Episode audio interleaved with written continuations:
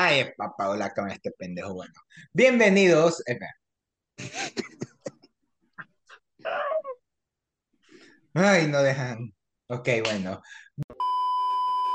Ay, me, me. ¡Ay! Ya no voy a editar esto, así que no importa. Entonces, eh, ya se me fue la idea, chucha.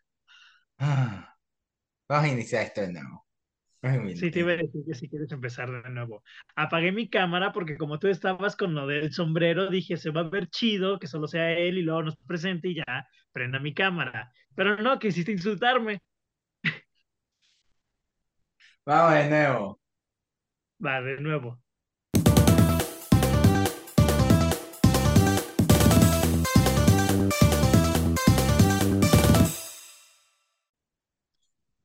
Bienvenidos a Palomitas en Serie, el podcast donde semanalmente o cada dos semanas hablamos de películas, de series del mundo del entretenimiento. Y en este caso, yo, Fernando Mieros, en este caso, mm, el doctor Mideros, estamos para hablar de una de las franquicias más icónicas del cine, aprovechando el estreno de su quinta película. Vamos a hablar de Indiana Jones, en especial también de su nueva película Indiana Jones y el Dial del Destino. Pero no estamos solos, sino que estamos con el grupo de fans de Indiana Jones. Bueno, el grupo de gente que se echó las cinco películas de Indiana Jones durante el mes de junio. Empezamos con un miembro del podcast que lo conocerán, conocer la perra de Transformers, o también conocido como José Andrés. ¿Cómo le va, señor? ¿Qué onda? Súper bien, súper, súper bien. Me encantó tu descripción de que es el grupo de gente que se vio Indiana Jones en junio. Nos queda muy bien esa descripción. Ay, yo, eh, ¿saben qué, chicos? No estoy para soportar a José. Normalmente mi cariño hacia José y, eh, y todo el respeto que yo le tengo como persona me hace sobrellevar su actitud tan egocéntrica, tan, tan mal llevada con la gente, pero hoy no, hoy no. Pero bueno, ya tocó. Esto lo hago por el, por el profesor Indiana Jones, no por José. Así que bueno, él, él quería grabar el episodio hoy a las fuerzas, porque mañana se quería ver de nuevo Transformers. Transformers. O sea, Por claves. eh, eh, eh, ¿Han visto el meme de la persona que se compró 10 boletos de Transformers para salvar la franquicia? Ese es José. Y no me arrepiento. Pero bueno, por lo menos estamos con alguien que sí me agrada y que sí respeto bastante y que no me está haciendo perder la postura el día de hoy. Bueno, un poquito, porque recién acaba de descargar Zoom. Así que nos tardamos un poquito y vamos a, a quedarnos hasta las 3 de la mañana grabando eso. Es Mike, el perrito cinéfilo, el cual ya es oficialmente miembro del Palomitas en serie en lo que dure este episodio. ¿Cómo le va? ¿Qué onda? ¿Cómo, cómo están? Aquí estoy bien y este, en mi defensa tengo que decir que yo no suelo usar Zoom y ni siquiera sé cómo funciona, así que bueno, aquí andamos. Solo le perdono porque es Mike. Y porque ya no puedo con José y necesito buscar apoyo Deberían, emocional en otros amigos. deberían tomar terapia de pareja. Eso yo Ay, le sí. digo, pero no se deja. No sé, deja. Eso sonó mal. Eh, interprétenlo como ustedes quieren, pero bueno, no vinimos a hablar de nuestros problemas que tenemos José y yo, ni De sus problemas de habitación. eh, y que Chacha Calle se acaba de meter a ese, a ese eh, ángulo y no podemos encontrar un, algo bien para nosotros, pero vamos a hablar de Indiana Jones, como dije. Así que ahora pónganse en modo serio. No, ajá. Eh, respiren y vamos a hablar. Ok. Indiana Jones. Indiana Jones es una de mis franquicias favoritas de la vida. Y el que haya ido a la nueva película en cosplay y todo, eh, es solo una pequeña muestra de cómo yo adoro esta franquicia. Yo crecí tanto con el video de Lego como con las películas de Steven Spielberg eh, con el personaje Harrison Ford, que él dio vida a Indiana Jones. Y parte de mi cariño de Spielberg también viene por el haber visto ciertos elementos cinematográficos a temprana edad en sus películas, en especial Indiana Jones. Pero antes que hablar de estas películas y de la nueva, quería preguntarle a cada uno, ¿cuál fue su primer acercamiento a Indiana Jones? ¿Cuál, cuál podría ser su introducción al tema? Y queríamos empezar con el invitado, el perrito cinéfilo, el cual ya no es tan invitado como dijimos, es un, mm, es un participante momentáneo del podcast. Pero bueno, Mike, para que le des. Pues yo ya entré tarde a Indiana Jones, entré como a los 12, 13 años, porque yo no, yo no soy de los niños que creció con las películas. De hecho, las vi varias veces y ni siquiera me gustaban. Eh, se me hacían bastante aburridas. Y yo les agarré gusto por la clase de historia en la, en la, en la secundaria. Me, me gustaba mucho la clase de historia y, este, y la profesora me decía, pues ve las, las películas de Indiana Jones y investiga lo que hay detrás de, la, de lo que explican los personajes y, y le vas a agarrar gusto. Y solamente así le, le, me gustaron las películas, o sea, me gustaron por la escuela, porque si no fuera por mi clase de historia no me hubiera, no me hubiera interesado tanto el universo de Indiana Jones. Mm. José. Primera introducción, yo recuerdo el juego de Lego para Wii. Esa es mi primera introducción de Indiana Jones. Y ya para conocer el personaje fue ahorita en este mes de junio que Fernando me arrastró a ver las películas. Porque eso es ser un buen amigo. Exacto. Sí, yo, eh, no como Don Huevas, que nos deja por Transformers, pero yo lo hice ver tanto las películas de James Bond, la era de Daniel Craig, porque el bien miedoso solo quería ver las cuatro películas que había de Daniel Craig, no se quería echar las más de 20 que había en general. O sea, le tenía miedo al éxito. Pero con Por lo pero menos, Por lo menos no lo obligaste a ver todas las películas de Godzilla, que son casi 40. Bueno, ya, ya me diste una idea. Ya, gracias, Mike. Pero eso Gracias, será Mike. después de que lo haga ver las temporadas de que más pueda de Power Rangers, lo cual después voy a ver la oportunidad. Pero eh, después también lo hice ver la saga de Rocky. Y lo hice Muy bien. medianamente fan de Rocky. No tanto, pero, pero me sorprende lo tanto que le gustó. considerar fan. O sea, creo que sí me puedo considerar fan. Me gustaron bastante las películas. Mucho más de lo que creí. Están muy buenas. De soy un bacán. Eh, gracias por recordármelo, José. Pero en especial le faltaba las de Indiana Jones, por lo cual le decidí hacer este pequeño grupo lo- eh, llamado los Cazadores del Arca Perdida, que somos arqueólogos que les gusta saquear tumbas antiguas para buscar tesoros y preservar la historia. Y aprovechar para que José se vea con nosotros las películas mientras hacíamos el revisionado para esperar el día del destino. Así que Chicos, vamos a empezar este especial comentando las cinco películas, las cuatro primeras levemente, para extendernos nomás en la quinta con spoilers. Cada una tendrá sus spoilers. Así que bueno, iniciemos con Los Cazadores del Arca Perdida. Así que Mike, tú que eres full conocedor detrás de estas películas, nos puedes mandar un poco el contexto de lo que se fue el inicio de Indiana Jones en su momento. Pues la, la, la saga empezó gracias a James Bond, porque Steven Spielberg quería dirigir una película de James Bond y se lo comentó a George Lucas, que era uno de sus mejores amigos, mientras estaban en vacaciones luego de estrenar Star Wars, porque Lucas quería eh, retirarse un poco de la fama que le había dado su nueva película. Y Spielberg le comenta que quería dirigir James Bond y Lucas le dice, oye, yo tengo algo mucho mejor que James Bond, pero es sobre un arqueólogo que busca objetos fantásticos y qué te parece si hacemos esta película. Y Steven Spielberg dijo, jalo, vamos a hacerlo. Y de hecho, ni siquiera se iba a llamar Indiana Jones, se iba a llamar Indiana Smith. Pero Spielberg su sugirió cambiárselo por Indiana Jones. No tengo idea de por qué, pero qué bueno que lo hizo. Suena mejor. Y pues suena mejor que Indiana Smith.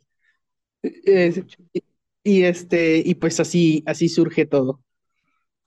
Me pregunto, ahora que, que lo dijiste, se me vino este cuestionamiento, podría decirle, con lo de Indiana Jones, de que de dónde habrá venido el Jones y desde The Failmans ya me he puesto a pensar qué cosas de su familia habrá puesto en las películas y luego de notar de que el pelo del personaje Michelle Williams, que es la madre de, de Steven Spielberg en la película, es el mismo corte que le pusieron a Kate Blanchett en La Calavera de Cristal, me hace pensar muchas cosas. Sí, de hecho vi a alguien en Twitter que lo estaba comentando el otro día. Está muy perturbador cuando ya te das cuenta de esos detalles, pero bueno, sí. Y también de que la primera película de Indiana Jones ni siquiera se llama Indiana Jones, solo se llama Los Cazadores del Arca Perdida.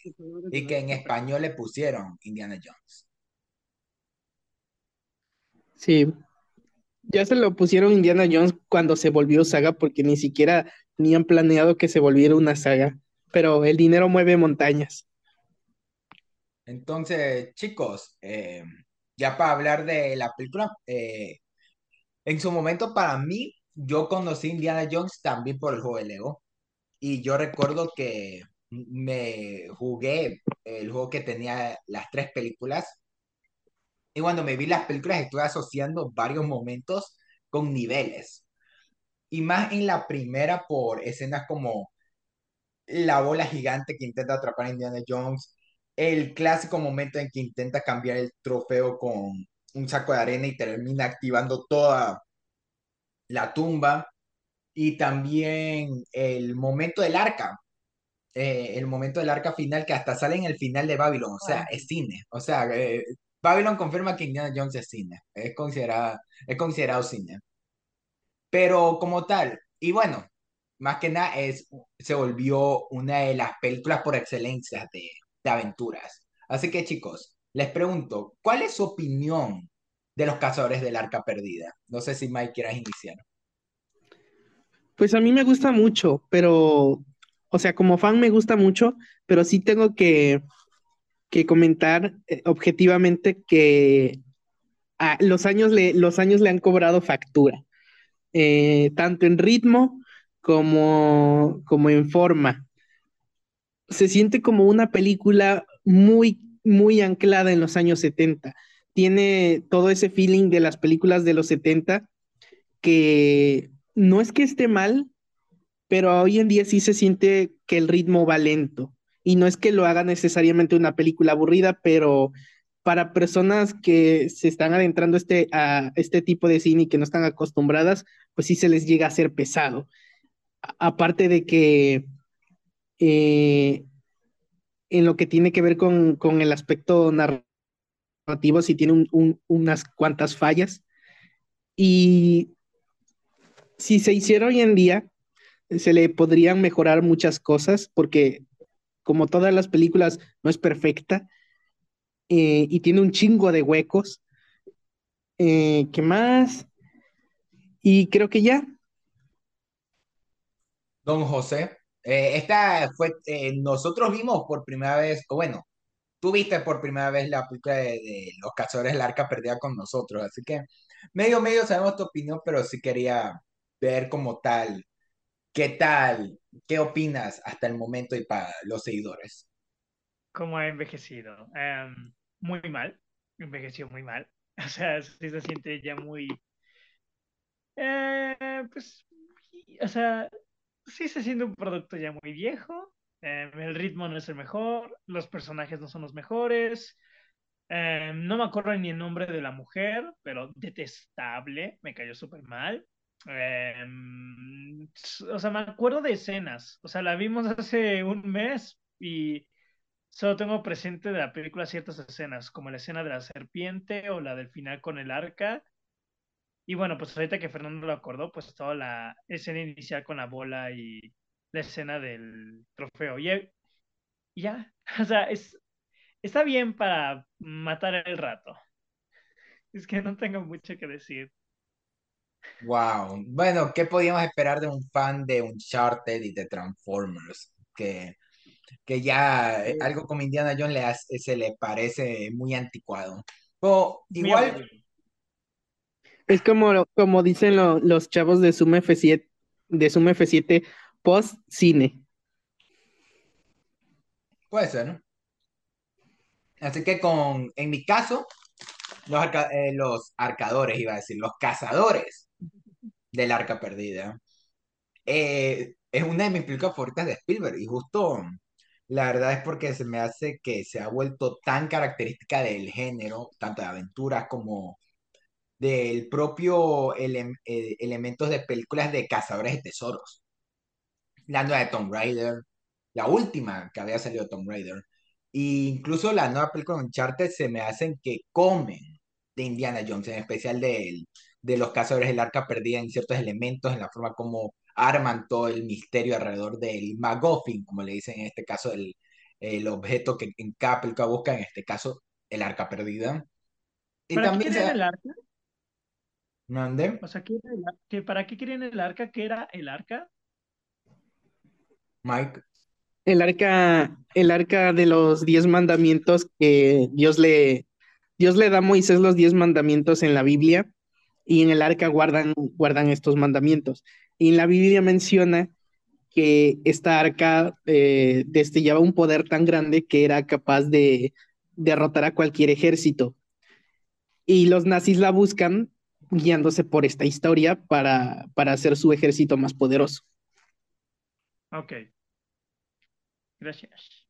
Sí, o sea, casi que casi siempre hay una Joder. historia detrás de, de los, de los tesoros que se relacionan a algo real. Porque sí me he puesto a hablar con Mike un poco de su relación a la historia, en este caso con la búsqueda de los nazis de este tipo de objetos. De que quiero recalcar, ¿en qué año sucede eh, Los Cazadores del Arca Perdida? 1936. Creo que para, para ese entonces los nazis ya tenían cierto poder político, pero no eran, eh, no habían ascendido al poder, creo que no ascendieron al poder hasta 1938. Y para entonces pues ya estaban buscando tesoros, tipo el arca perdida sí la estaban buscando, estaban buscando el Santo Grial y estaban buscando la lanza del destino que la vimos en la última película, estaban buscando un chingo de cosas los nazis. Porque sí, en, real- en la vida real lo estaban buscando. De hecho, Wow. el, el líder de, de este grupo eh, se adentró a España buscando el Santo Grial, pero no, no lo pudieron encontrar. Y en, en Medio Oriente estuvieron buscando el Arca de la Alianza. Eh, de hecho, sí pudieron conseguir la lanza, la lanza de, de Longino, y Hitler la usaba en, en sus mítines políticos.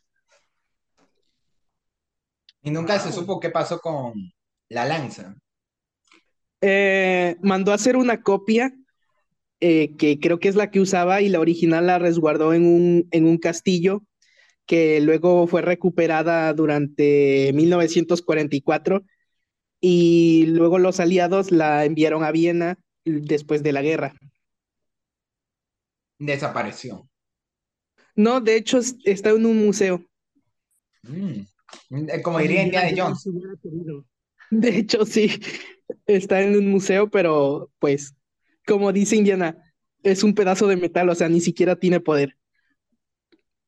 Dile eso a DC Legends of Tomorrow. Yo conocí de ahí la, la lanza de Longimus y cómo Reverse Flash la quería para poder salvarse de De hecho sale en. Evangelion. Sí, también. ¿Quién le diría? La lanza es quizás el MacGuffin más usado en el cine sin que nos demos cuenta. Uno de los MacGuffin así tipo de Indiana Jones. Parecido. Iba a ser usada en la última cruzada, pero a lo último pusieron el Santo Grial.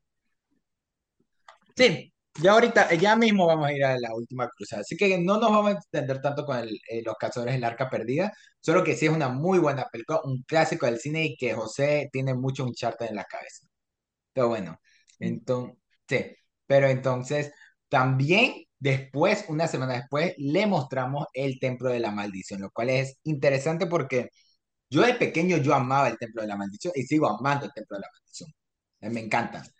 Pero con el tiempo descubrí que hay un extraño grupo de gente que no le gusta, que no sé qué tiene, que, que, que les han hecho en su infancia para decir que el Templo de la Maldición no es una buena película, no es ni divertida, no. O sea, puedo entender de que no es la gran cosa, pero que, ajá, aburrida, o sea, yo no sé. Pero bueno, eh, de ahí vino de, eh, la segunda Indiana Jones. Así que Mike, Cuéntanos. José quiere decir algo. Puta madre, no, no le dejes a- la palabra a José. Gracias por darme la palabra, Mike, porque aquí tenemos a alguien muy grosero. No, yo voy a Eh, comer nachos, así que Pues, ha- habla lo que su- o sea, cuando la vimos, o sea, antes de la cuarta, hablando de la trilogía, fue la que menos me gustó y mientras más pasa el tiempo, me doy cuenta que la dos es de la única que más, de- es de la que más me acuerdo. O sea, el villano, los villanos, el plan, todo eso, no me, no, no me acuerdo nada. Y mientras estaba viendo la película de verdad y no entendía y no me interesaba nada de ellos, pero tiene el mejor elenco de personajes secundarios. O sea, a pesar de que la tipa es una gritona, me mató de la risa. A mí me estaba dando mucha risa la chica, el niño me cae súper bien.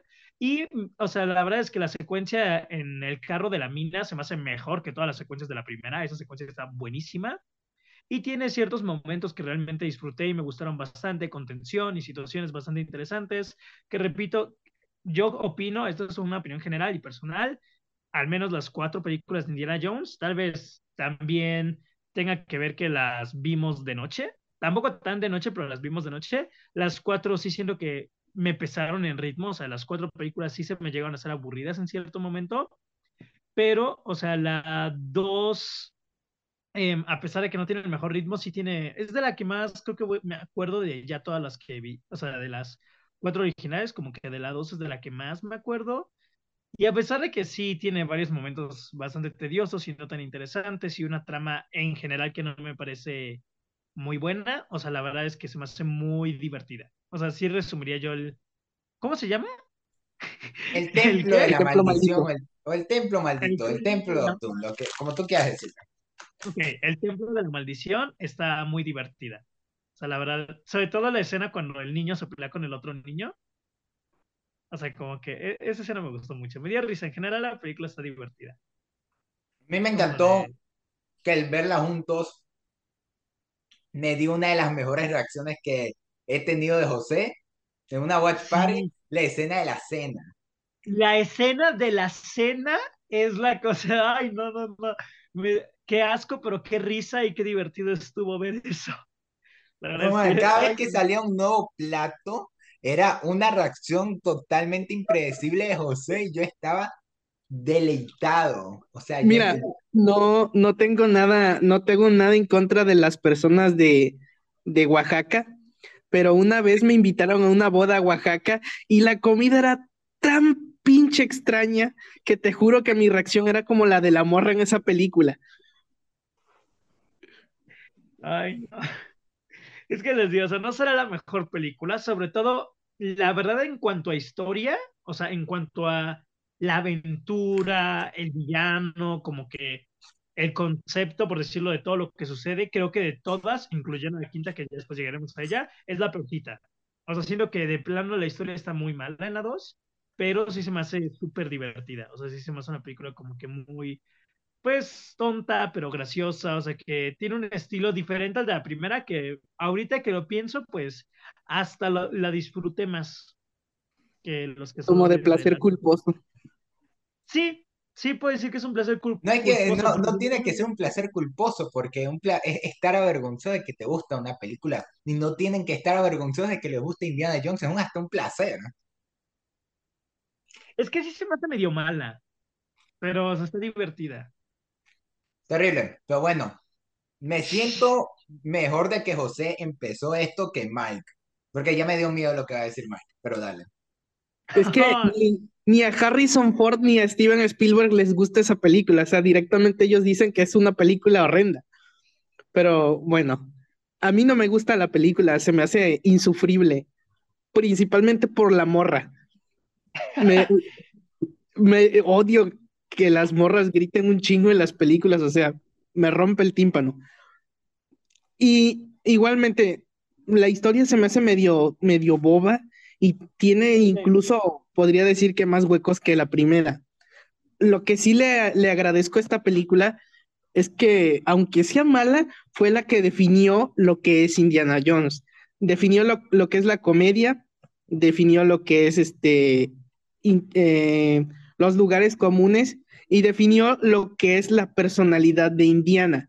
Porque en la primera película es un tipo súper serio, súper eh, ¿cómo podría decirlo? Eh, no tiene tanto carisma como en esta película.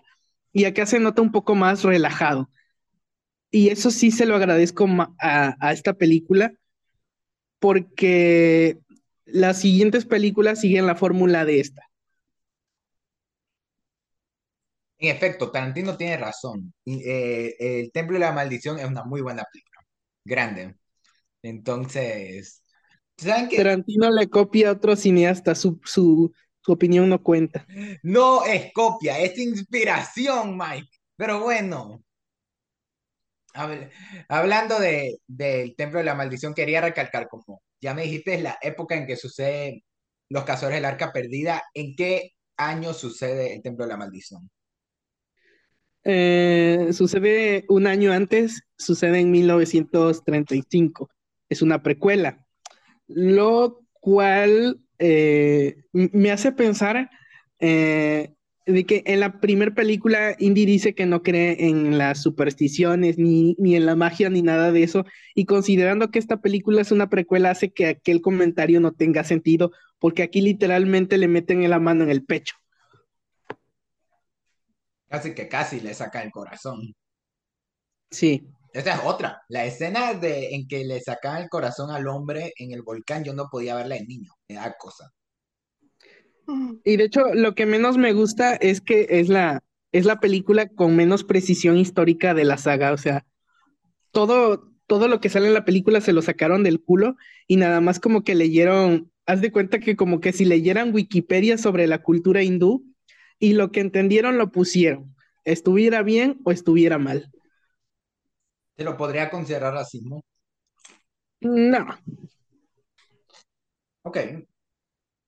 Y otra cosa, para mí tiene una de las mejores intros de, de esta saga, el segmento de Hong, en, en el oriente que, que están con todo el segmento de baile y también este el envenenamiento se me hace muy cool. A mí me encanta, es mi parte favorita de la película.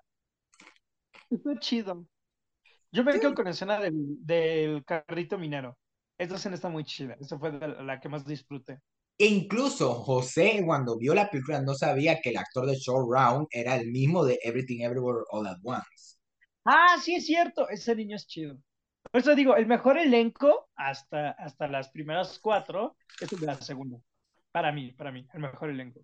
Sí, incluso eh, por eso es que eso le da más contexto a todo eso de que le agradece de que su carrera y de que parte del que haya ganado el Oscar gracias a cómo Steven Spielberg lo impulsó desde pequeño con, con la Indiana Jones y si no me confundo él estuvo en la de los Goonies, ¿verdad? El actor.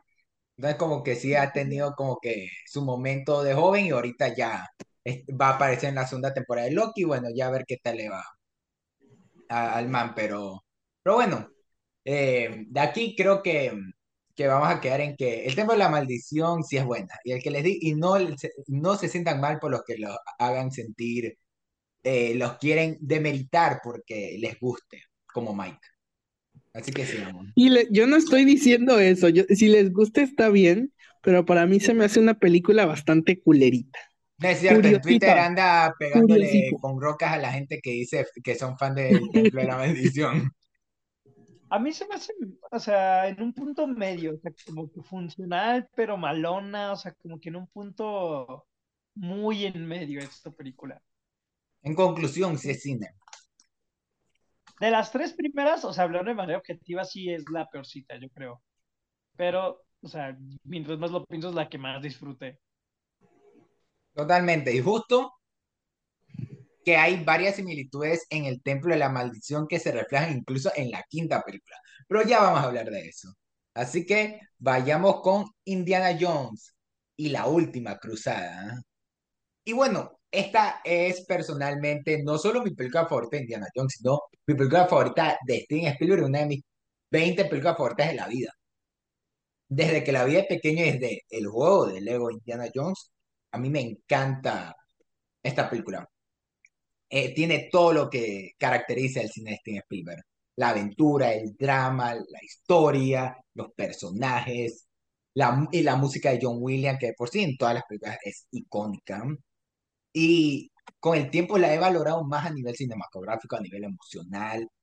No puedo ver el final sin llorar, la última toma en la que están yendo eh, con el sol enfrente, se me hace bellísima. Y en sí tiene varios otros segmentos que se volvieron populares eh, en la, cultura general. Pero bueno, José, que esta era su primera vez viendo la película, y bueno, Mike, que también es muy fan de esta cinta, coméntenme, no sé quién quiere empezar. Yo ya no voy a decir primero José, primero Mike, porque después dicen que, que soy un grosero, así que inicia el que quiera. No se peleen.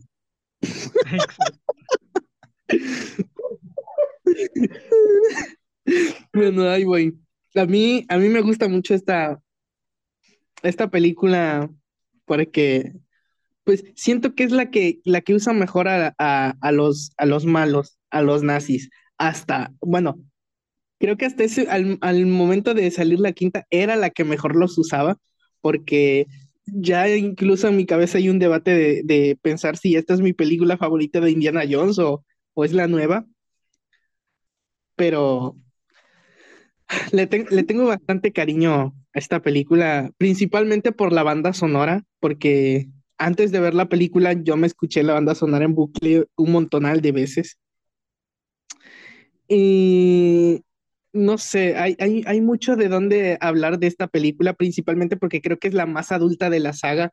Es, bueno, era la más adulta de la saga y, y es la que más aborda a profundidad al personaje de Indiana porque le da una, una capa nueva al, ponerlo junto a su padre y aborda su relación con él de, de una forma que no habíamos visto que lo abordaran en películas, en las películas anteriores.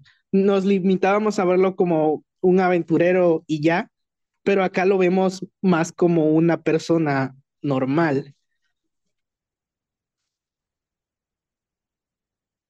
Pero quiero recalcar que sigue siendo Indiana Jones. O sea, Indiana Jones. Claro, sigue siendo Indiana Jones, pero su, su papá lo pone en cierto, ¿cómo se dice? Lo pone en cierto, con cierta vulnerabilidad. Y, y eso me gusta mucho, o sea, lo hace más humano. Sí, incluso el hecho de que hayan puesto a Sean Connery, el primer James Bond eh, en el cine, como el padre de Indiana Jones es casi como un homenaje a lo que Indiana Jones es conocido como el James Bond arqueológico, el James Bond 2.0, que yo sigo prefiriendo a nivel personal a James Bond, pero que aún así Indiana Jones tiene lo suyo. Incluso a, Indiana Jones le pegan mucho más que a, eh, que a James Bond. Así que un punto para James Bond, para el 007.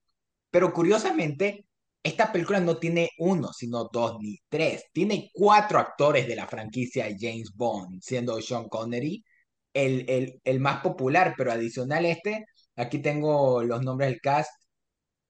Déjenme confirmar. Julian Glover, quien hace de Donovan, el villano de la película, fue villano de James Bond en la época de Roger Moore en For Your Eyes Only, unos años antes de esta película. También está John Rhys Davis, que hace Salah en las primera, tercera y quinta película. Él estuvo en la época de, de Timothy Dalton en solo una película como villano de Living Daylights. Y por último a Alison Doody, que hace Elsa. Ella fue chica Bond en A View to a Kill, la última película de Roger Moore. Así que sí, tuvimos cuatro actores de, de James Bond, o bueno, de la franquicia de James Bond en esta película, y yo no sé si fue coincidencia o fue alguna estrategia ahí metida de Steven Spielberg ahí entre sus manos. Yo sí creo que lo hizo Steven Spielberg.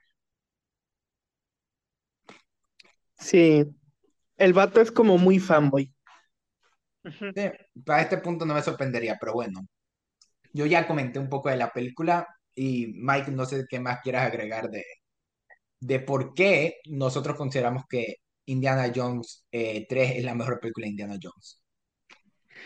Es que es lo que ya dije, o sea, es la que más profundidad le, le da al personaje y la que más lo trata como una persona normal. Eh, En las otras no, no se hace, o sea, nos limitamos a la aventura, pero acá conocemos más su, su, su, su lado más personal. Ok, ok. Eh, ahorita tenemos la perspectiva de alguien que recién vio la última cruzada. José. Pues miren, a ver. Yo solo diré que paso. paso. Yo no sé cómo tomar eso. No quiero quiero que todo siga muy bien entre Fernando y yo, nuestra amistad que siga bien, no me meterme tampoco en problemas con Mike, porque también le gusta mucho, así que paso. No, ya, estás condenado. Di tu opinión.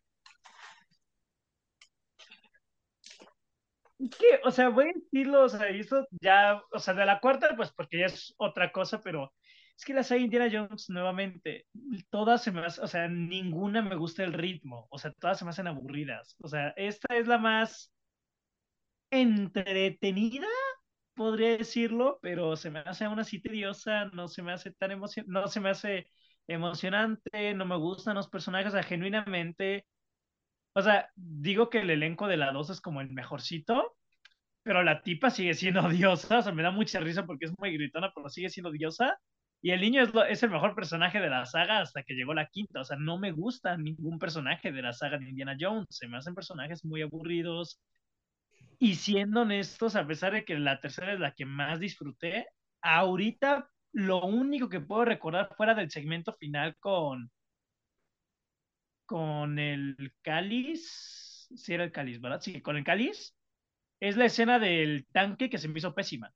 Es de lo que me acuerdo de la tercera es que no me gustaron las de Indiana Jones, o sea, sí puedes decirlo, se me hicieron aburridas. Entonces, o sea, esta fue la que más disfruté, pero no la volvería a ver. Y perdón, o sea, porque estoy escuchando lo mucho que te llega y dije, pero ¿por qué?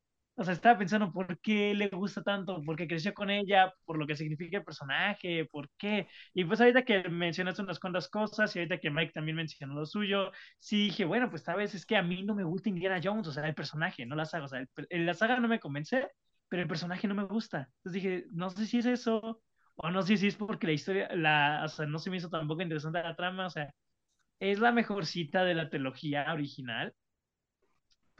o sea, no, no, no, no me subo al tren, no me enloquezco, no puedo decir que las quiero volver a ver o que me voy a acordar de ellas. O sea, ha pasado menos de un mes y ya no me acuerdo, o sea, de la trama completa de ninguna de las películas de la saga. Entonces, eh, por eso mejor calladito más bonito. Bueno, Mike y yo no podemos decir que lo intentamos, así que, que no lo intentamos. Así que bueno, vamos con la mejor película de Indiana Jones. Ahorita sí vamos con la verdadera joya de la corona, El Reino de la Calavera de Cristal. Curiosamente, esta fue mi primera película de Indiana Jones, aunque no lo crean. Fue por este, fue esta la que ya eh, la que después me enteré de que eran más películas no la vi en el cine, pero la vi en DVD, porque mi, fa mi papá me metió a la franquicia de Indiana Jones.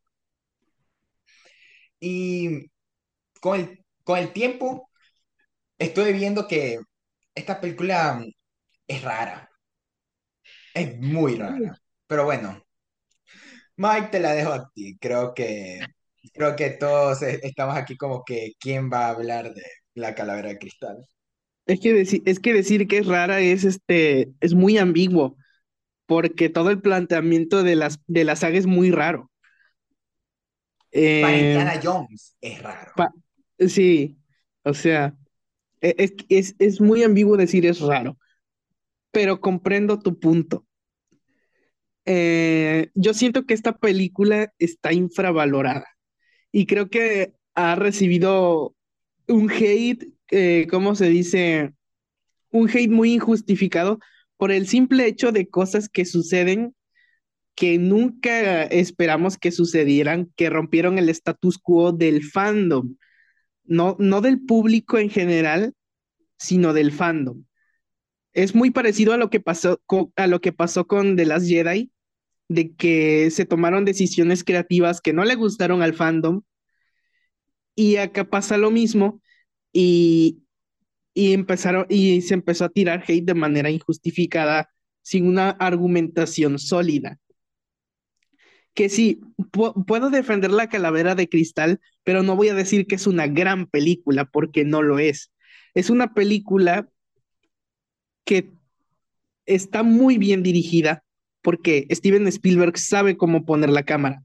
El problema de la calavera de, de cristal viene del lado narrativo, viene del guion, que son un, un montón de ideas que son bastantes buenas ideas, pero que están muy mal acomodadas porque no saben hacia dónde quieren ir. La base de esta, de esta película es una, es una crónica de un periodista inglés que cuenta muchas cosas parecidas a lo que pasan en la película y creo que los guionistas quisieron condensar todo eso en dos horas y no pudieron. Y creo que de ahí viene el problema, porque de por sí adaptar un libro es muy difícil y cuando quieres condensarlo, te sale una mierda. Y ese es el problema con la calavera de cristal. Sí, pero bueno, José, cuéntanos por qué esta fue tu película favorita de Indiana Jones. Ah, esta fue mi película favorita Indiana Jones, los primeros 30 minutos, porque por primera vez una película Indiana Jones me estaba atrapando. Dije, ok, el planteamiento es interesante, eh, me gusta hacia dónde va la cosa, me interesa la calavera de cristal. Dije, ok, esto va bien, tiene buenas secuencias y todo. Y mientras más avanzaba, Mike ya lo dijo, o sea, presentaban y presentaban y presentaban cosas y decía yo mientras la veía, ¿qué es lo que nos quieren contar? O sea, ¿qué es lo principal? ¿Qué es lo que realmente buscan? Es una historia como de conexión entre padre e hijo, es una historia como del pasado y de recuperarse a sí mismo, es como toda esta búsqueda de la calavera de cristal, es algo más este fantasioso, es algo más como Em, no sé, o sea, es una mezcla muy rara de varias ideas y en un comienzo era la más interesante, pero mientras más avanza se siente por doquier y con menos lógica mientras más va sucediendo. Y no me refiero a cosas como lo de las hormigas y así, o sea, no me refiero a como los problemas en el camino, sino a la forma de tratar a los personajes enfrentándose a esos problemas. O sea, de verdad, Fernando toda la Watch Party se la pasó diciendo,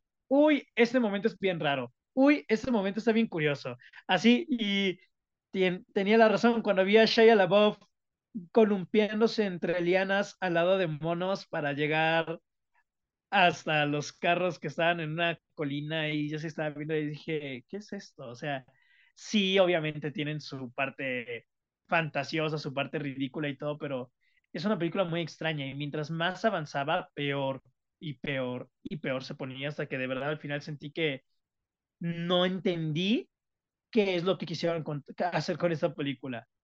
O sea, se siente muy por doquier. Creo que de todas es la película que mejor construye el objeto, porque algo que me falla en la saga de Indiana Jones es que ninguna película, al menos de la trilogía original, me parece interesante lo que buscan. O sea, porque yo creo que como en este tipo de películas, bueno, ya dejando de lado películas, en el producto de los cazadores de tesoros o la búsqueda de un tesoro perdido, es interesante como espectador conocer acerca de la cultura o conocer acerca del objeto y de el por qué es tan importante, o sea, porque al igual que el mismo protagonista o que los mismos personajes, tú te tienes que sentir atraído por la aventura y por el objeto, o sea, por ya sé de que los va a volver muy ricos, o ya sé que tiene mucho poder, o ya sé que es un descubrimiento histórico.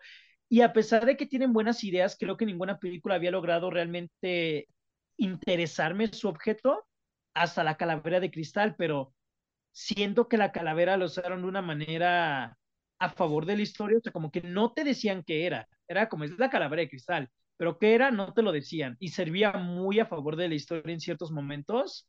Y ya con lo de la revelación del final, o sea, ya dejando de lado que son aliens y todo, como que no sé, o sea, sigue sin tener, o sea, sigo sin entender del todo, o sea, se me hace una película muy rara, que comenzó muy bien, pero incluso, o sea, mientras más va avanzando, más rara se pone, empieza a sentirse repetitiva, tediosa.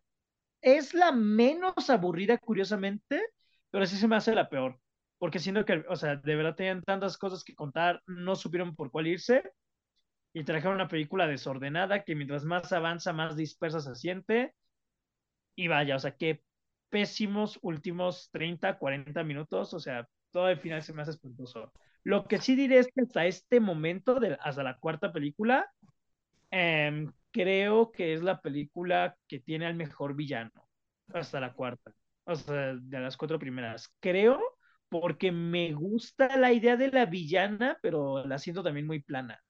O sea, me gusta en sí como que el personaje, pero no nos cuentan mucho de ella y es como también muy pues, villana genérica que busca el mismo objeto, entonces como que, mm, o sea, no está mal, me gusta más que, me acuerdo de ella a diferencia de los tres, de los de las primeras tres, pero tampoco es que sea muy buena villana, que digamos.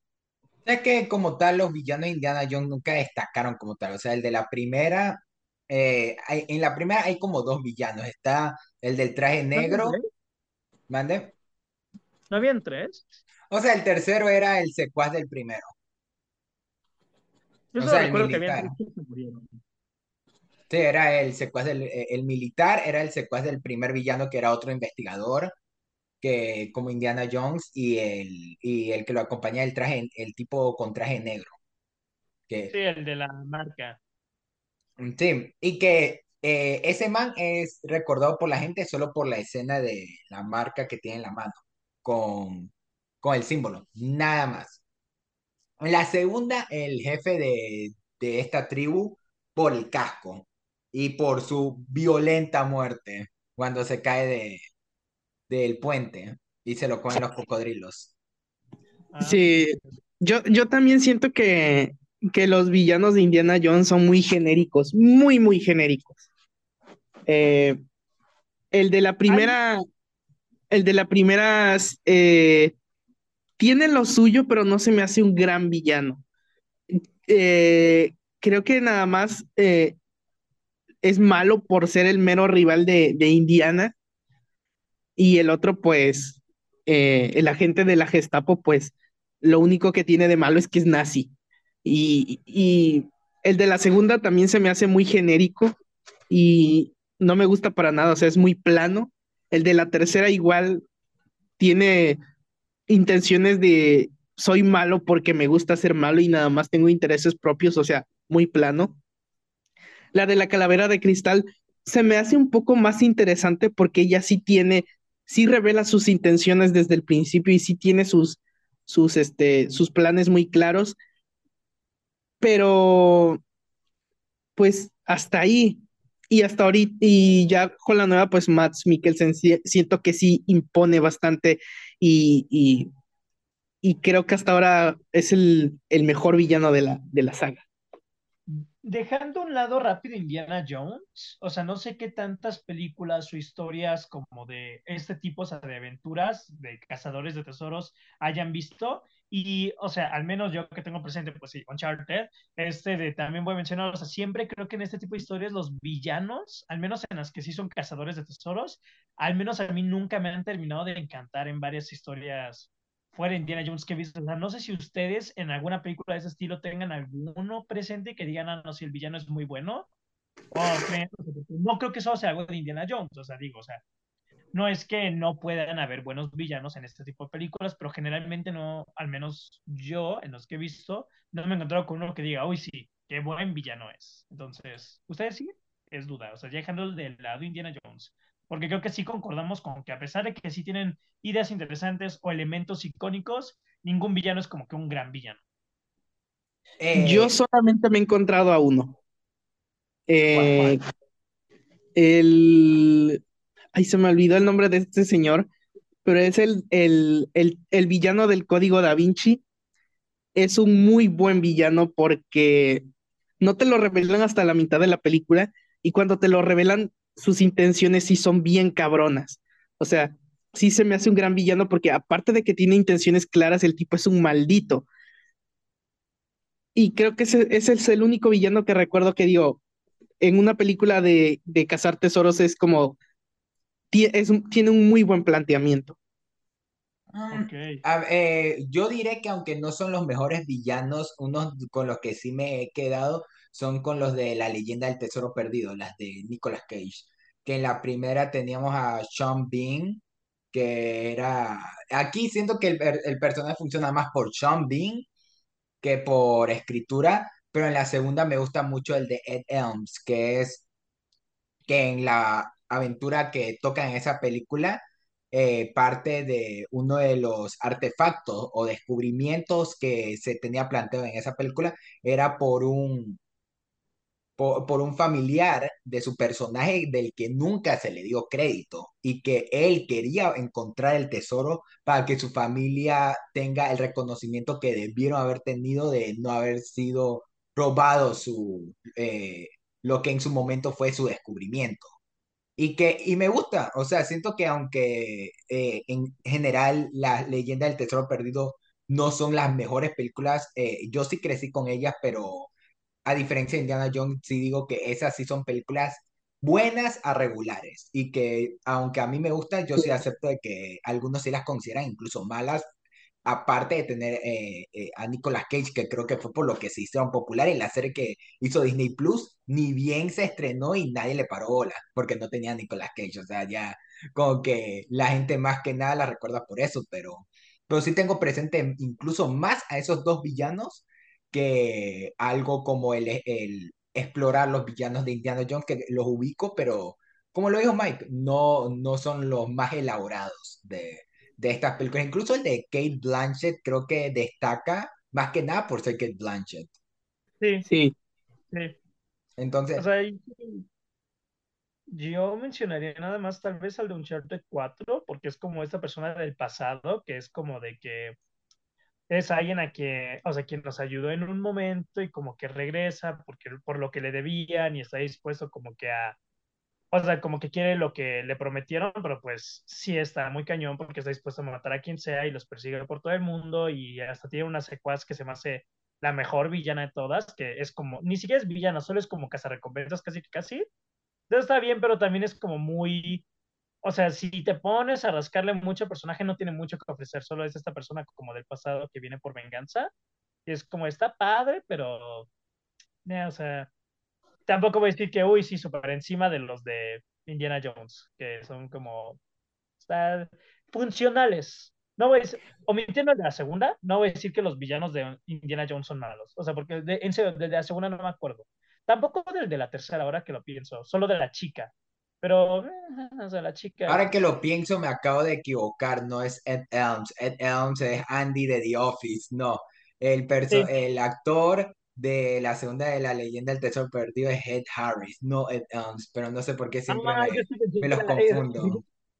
Sí, sí, estaba pensando en Andy de The Office. Dije, ajá, qué curioso. Dije, No, ol- olvídenlo, olvídenlo. Eh, pero bueno, Ahorita, ahorita que lo recuerdo, otros buenos villanos que tienen una saga de buscar tesoros son los villanos de Piratas del Caribe.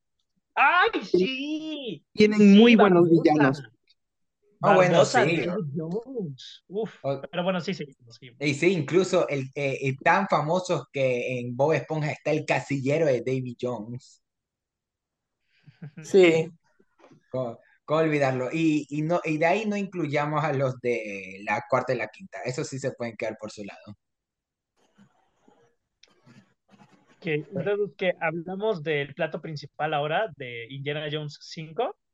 Sí, Ah, Como, obviamente. como curiosidad, como curiosidad nada más quiero mencionar que la película live action de Dora la Exploradora es un copia y pega de La Calavera de Cristal. Ah, Véanla y díganme si no es cierto. Luego lo repito. No, no me, eh, no la nunca la he terminado, Porque el pero quiero ver objetivo- si al final sale Eugenio Derbez siendo consumido por un alienígena. El objetivo es el... Y el, el- la aventura y el clímax son muy parecidos, pero sin extraterrestres. Ah, yo ya decía que Eugenio Derbez se lo iba a llevar un alien, no sé. Pero bueno, no importa. Y ahí, ahí veremos, pero, pero bueno. Ya se me olvidó lo que iba a decir. Gracias, José. Gracias. Es toda. Sí, es culpa de José, me distrajo. Lo vi y me distrajo. Sí, ok. Bueno, Indiana Jones 5. Sí. Yo solo tengo que decir, al fin, una buena, buena película. Ignoren a José, todas las películas de Indiana Jones menos las cuatro son buenas. Eh, eh, eh, ignórenlo. O sea, bueno, 1, 2, 3 y 4 Indiana Jones. no las creo, no creo que las vuelva a ver. Indiana Jones 5 podría repetirla en cine sin ningún problema. Es la más larga y es la única que no, no, no me aburrió, me entretuvo bastante y me gustó mucho. Me gustó mucho Indiana Jones 5. Contra todo pronóstico. ya hasta yo, hasta yo no me lo creo. O sea, sí se me hizo difícil cuando José estaba quejándose en el chat diciendo, ay, compré entradas IMAX para ver Indiana Jones. Y yo diciendo, eh, miren cómo este man presumiendo y todo y quejándose. Y después sale diciendo, oh, he visto la mejor película de Indiana Jones. Yo como que eso no me lo esperaba. De hecho, en, en, en 4DX se disfruta un verguero porque literalmente te sientes en la, en la aventura. O sea, te mueven un, un, un chingo los asientos. Ah, enfrente de había, había, un, había una señora y nada más vi cómo volaron sus palomitas. No me imagino. O sea, era casi como si hubiera, eh, como cuando fui a ver eh, Rápido y Furioso X en D-Box y, si y justo me comí el canguil antes de que empezara la película porque sabía que se me iba a regar. La cara de José me lo dice todo. Está impactado por Indiana Jones, pero bueno, entonces vamos a hablar de la película con spoilers. No nos vamos a contener. Tenemos mucho que diseccionar. Así que, José, ¿qué fue lo que en esta película te hizo gustar Indiana Jones? O bueno, eh, aparte de que no tuvo a tu preciado personaje de Shia LaBeouf, el cual obviamente fue tu favorito de la anterior película. Sí, así es que no la dirigió Steven Spielberg. No, es broma, es broma, no, me odien. No, pues. Eh, eh, eh, esto, esto lo sentimos muy personal porque no tenías ninguna razón de decirlo, pero sabes que Mike y yo somos fan de Steven Spielberg, nos lo echas a la cara. Yo también soy fan de Steven Spielberg. yo también soy fan de Steven Spielberg y no se vio las de Indiana Jones hasta recién. No sé, no sé cómo tomar eso. Porque solo me vi las buenas. No, es broma, ya, ya, ya. ya. Perdón, ya, ya, ya, ya, ya. No, sí soy fan de Steven Spielberg. Pero fíjate que he escuchado a gente decir, es que no tiene el espíritu de las originales, o sea, no tiene el estilo de las originales. Y sonará muy feo, discúlpenme. Pero pues tal vez es porque yo no crecí con ellas, porque no me atraparon y todo, pero sí escuché esas reviews y yo dije, ¿el estilo de las originales era ser aburridas? ¿O qué es lo que le faltó a esta? que no, que esas tienen, o sea, porque esta, tal vez porque tienen la fórmula, o sea, o sea se se pega un poco más a cómo son los blockbusters ahora, yo qué sé, pero es más rápida, tiene un ritmo más interesante. Los primeros 15 minutos, wow, wow, wow, wow. O sea, yo voy a decir algo que no sé cómo lo tomen ustedes, porque he visto comentarios en general de casi todos respecto a esto de la película. Yo estoy impresionado con los efectos especiales. No hubo ni una sola escena en toda la película que dijera, esto se ve mal, esto se ve raro, esto se ve falso, esto no me convence. O sea, en general, los 295 millones que costó la película, súper bien utilizados. Es de los, de los poquitos blockbusters en los últimos años que sí, a mí, a mí, o sea, sí digo... Lástima que no los va a recuperar. ¿Qué? No, no los va a recuperar. Pero sí dije, o sea, a diferencia de cosas, ah, pues ya hablamos de ella, Fernando, sabes que sí me gustó, pero a diferencia de cosas como de Flash, que sí digo, ¿a dónde se fueron 230 millones? Porque sí se ve mal en varios momentos. O sea, no es tan atroz como la gente dice, la gente exageró. Pero por decirlo, también hablan otro ejemplo hace unos cuantos años, Aquaman, diablos, o sea, los efectos de rejuvenecimiento en Aquaman, compáralos con lo que hicieron con Indiana Jones aquí y qué cosa tan atroz. O sea, es terrible lo que hicieron en Aquaman con los efectos de rejuvenecimiento. Y así, o sea, no digo que aquí sea una cosa más impecable ni nada, pero funcionan. o sea, sí te convenció el... Eh, porque he oído cosas mixtas, o sea, está la gente que dice, wow, lograron hacer que Harrison Ford eh, se acomode a lo que era Indiana Jones en las primeras películas con rejuvenecimiento y todo, y los que están diciendo, ay no, se le nota que está viejo en la voz, se nota que es falso, la careta está de plástico, o sea, no, no sé en tu caso, pero por, lo visto eh, sí te convenció. Sí, en todo momento. O sea, la verdad, hasta incluso sí, estaba, o sea, sí la estaba viendo y dije, ¿habrán usado a un actor más joven y nada más le habrán puesto la cara de Harrison Ford? O sea, sí estaba pensando, ¿cómo lo hicieron? Porque dije, porque pues se veía todo muy bien y fuera de que se veía muy bien, se veía, o sea, lo hacía rápido hasta eso. O sea, sí las escenas de acción se veían bien. Mejor que en todas las, que en toda la primera película se veían. O sea, sí estaba bien y dije, eso se ve bastante bien. O sea, tal vez, no sé, le sumó el verla en IMAX y el mega ruido con toda la primera secuencia que estaba gigantesca que mi mamá se tuvo que tapar los oídos porque sí estaba cañón el sonido de toda la parte ahí en el tren, pero estuvo muy, bueno, o sea, y bueno, repito, los primeros 15 minutos, wow, o sea, yo sí dije, ok, este es el punto más alto de la película y personalmente no lo fue, o sea, hasta eso, o sea, la verdad es que me gustó mucho la película, o sea, esos primeros 15 minutos, yo si viese dije, esto superó a todas las anteriores cuatro películas de Indiana Jones para mí. Dije, esto estuvo fantástico. Dije, ok, me quedan dos horas y diez de película, no sé qué vayan a hacer con eso, pero al menos, o sea, puedo decir que esa primera escena es la mejor de la saga. Mira, Mike está calladito de todo lo que has dicho de Spielberg, de esas blasfemias. Así que yo. Es que ya me va a tocar hablar. De, o sea, en parte. Pero mira, la verdad estoy contigo. La intro ya va para mis segmentos favoritos de todo el año. La verdad me encantó la intro también.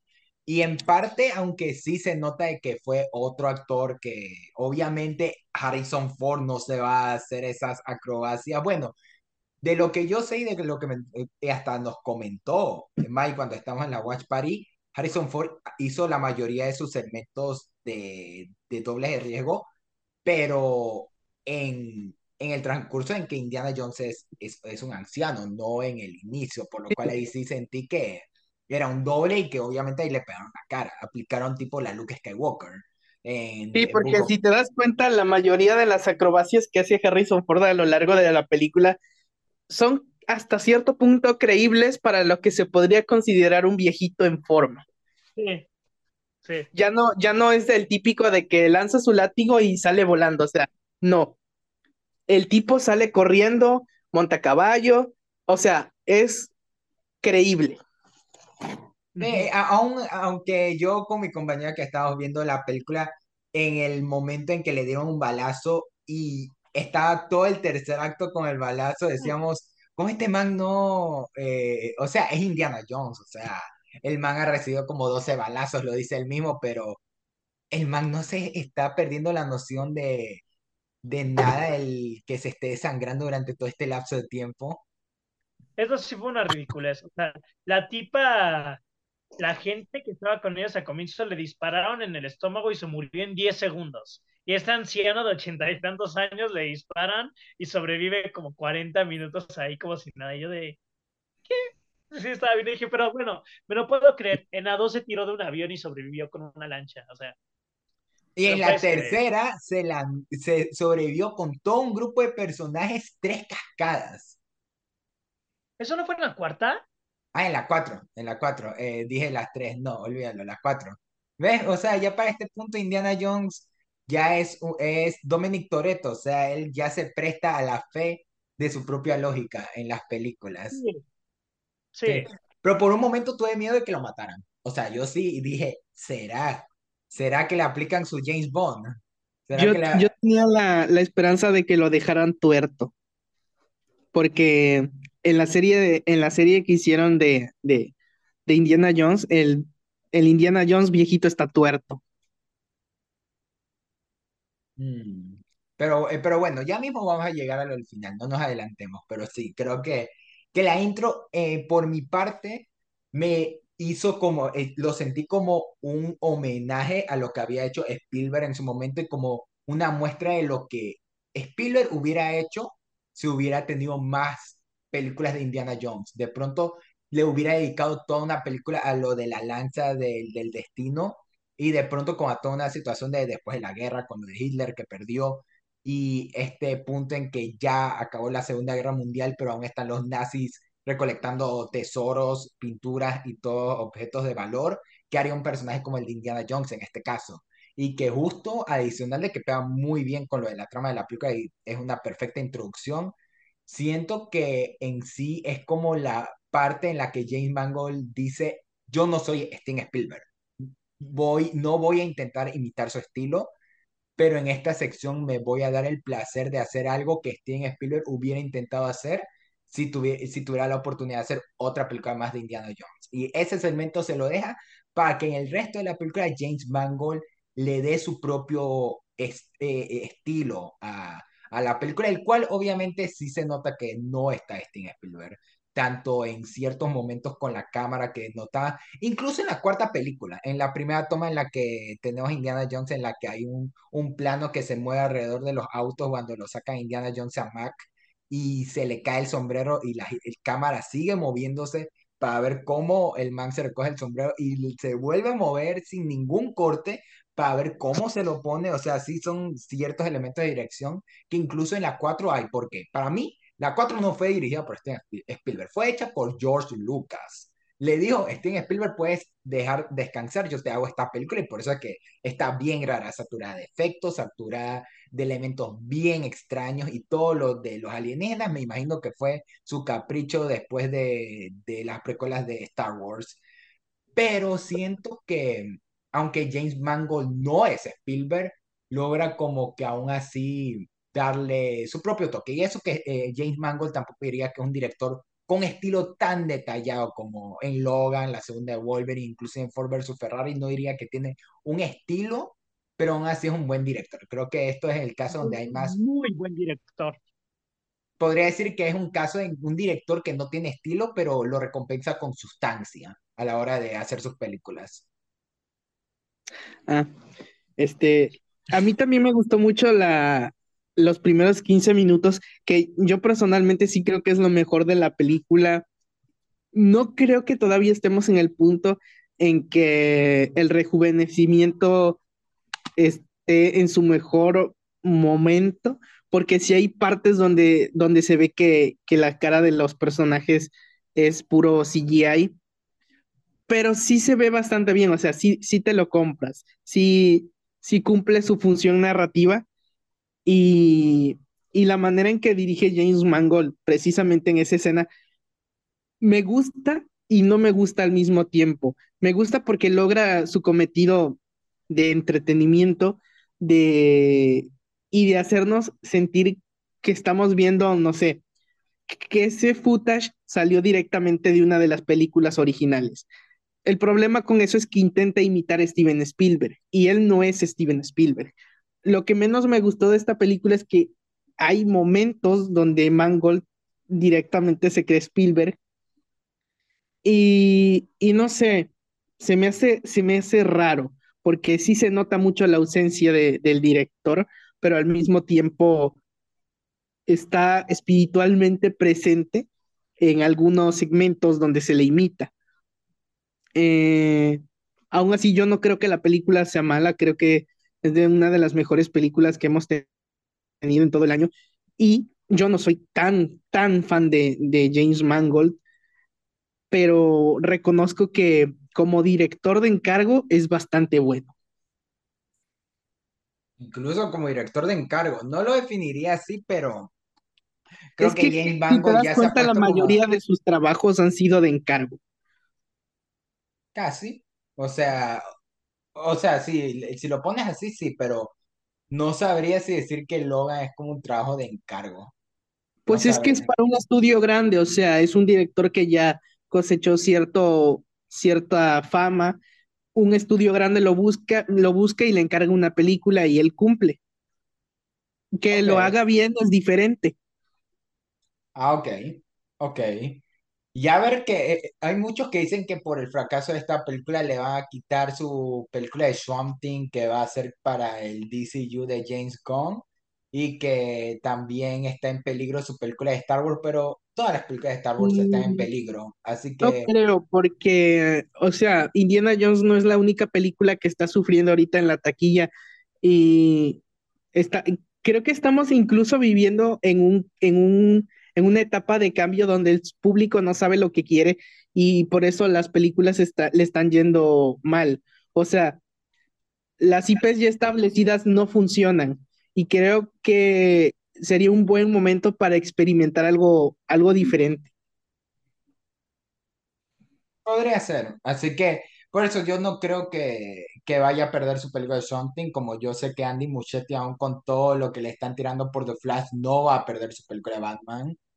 Eh, lo de Star Wars, quién sabe. Lo de Star Wars cada vez se mueve tan raro que no sabemos para qué punto se va, pero, pero yo siento que aún así James Mangold podría seguir haciendo películas, aunque casi que casi para muchos esta va a ser su primera mala película, aunque él hizo una película con Tom Cruise y Cameron Diaz, no sé si la vieron, A Night in a Day, que No. está, está, está bien, o sea, está bien, pero como que es la que menos me gusta de él. Ahora creo que muchos van a decir que su peor película es Indiana Jones 5, pero lo voy a decir, aunque esta No, yo película... creo que los que están diciendo que la película es mala es porque la verdad son mamadores o porque vienen con lo, con la idea preestablecida de, de comentarios externos de que la película va a ser mala y ya. Si vienes con una mentalidad que te estableció ya alguien, con esa mentalidad te vas a quedar, aunque veas una muy buena película. Fíjate que hoy encontré varios comentarios de gente diciendo que, o sea, que habían arruinado las, la, o sea, Indiana Jones porque volvieron, o sea, porque hicieron lo mismo. Me doy cuenta que varias sagas y personajes clásicos como de los 70s, 80s, la gente, bueno, que los vio que aún sigue viva en su momento, o sea, obviamente ya son gente muy grande, pero como que muy quejumbrosos. Pero como que sí veo que andan diciendo, no, es que lo, lo hicieron muy chafa, ahora una mujer es mejor que él, las mujeres ahora las hicieron más chidas, nuevamente volvieron inútil al protagonista.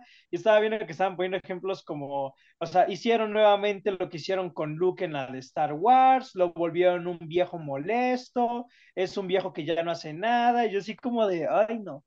O sea, como que sí vi todos esos comentarios y dije, qué molesta la gente, o sea. Es que no están, no, esa, yo creo que esa gente no está entendiendo el punto de la película de que Harrison Ford, o sea, tiene casi 80 años, por lo tanto su personaje ya no es lo que era antes, o sea, la película está muy bien adecuada a lo que es el actor y a lo que es el personaje. Es una persona de la tercera edad, no, no sé qué están esperando de que actúe como si tuviera 30, 40 años.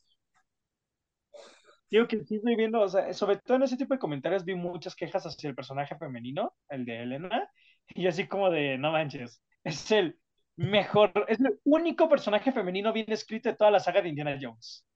Y, o sea, es el único, es el primer personaje femenino bien hecho.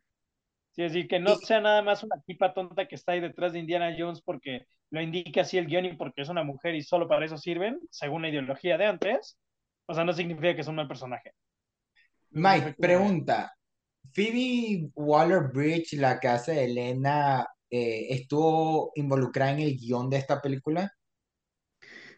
Según oí, le metió mano, pero no estoy seguro si, si, si está confirmado o no. Porque yo sé que ella fue escritora de No Time to Die. Ella fue parte, eh, po- ella fue parte de, de los escritores que hicieron esa película y se nota por cómo personajes como el de Ana de Armas y la nueva James Bond, o bueno, la nueva James Bond, la nueva 007 en esa película están escritas. Entonces, por eso me interesaba ahorita qué iba a hacer con Indiana Jones, porque Phoebe, aunque no he visto Fleabag, la cual es quizás la serie que más quiero ver en Prime y que es la serie por la que ella se volvió famosa, yo como tal eh, estoy muy interesado en cómo está como que poco a poco eh, metiendo su mano en la industria, desde en televisión con Fleabag y ahorita con, con franquicias como James Bond. Y, y que hasta está rumor, esto fue un rumor que salió hace meses y que ya se desvaneció, pero que aún sigue, de que entre los posibles directores para una nueva película de Indiana Jones, ella es una candidata para ser la primera directora mujer de Indiana Jones, lo cual Mm, no sé cómo sería porque yo creo que va a ser Indiana Jones y la silla de ruedas encantada. acabo de decir Indiana Jones, ¿verdad?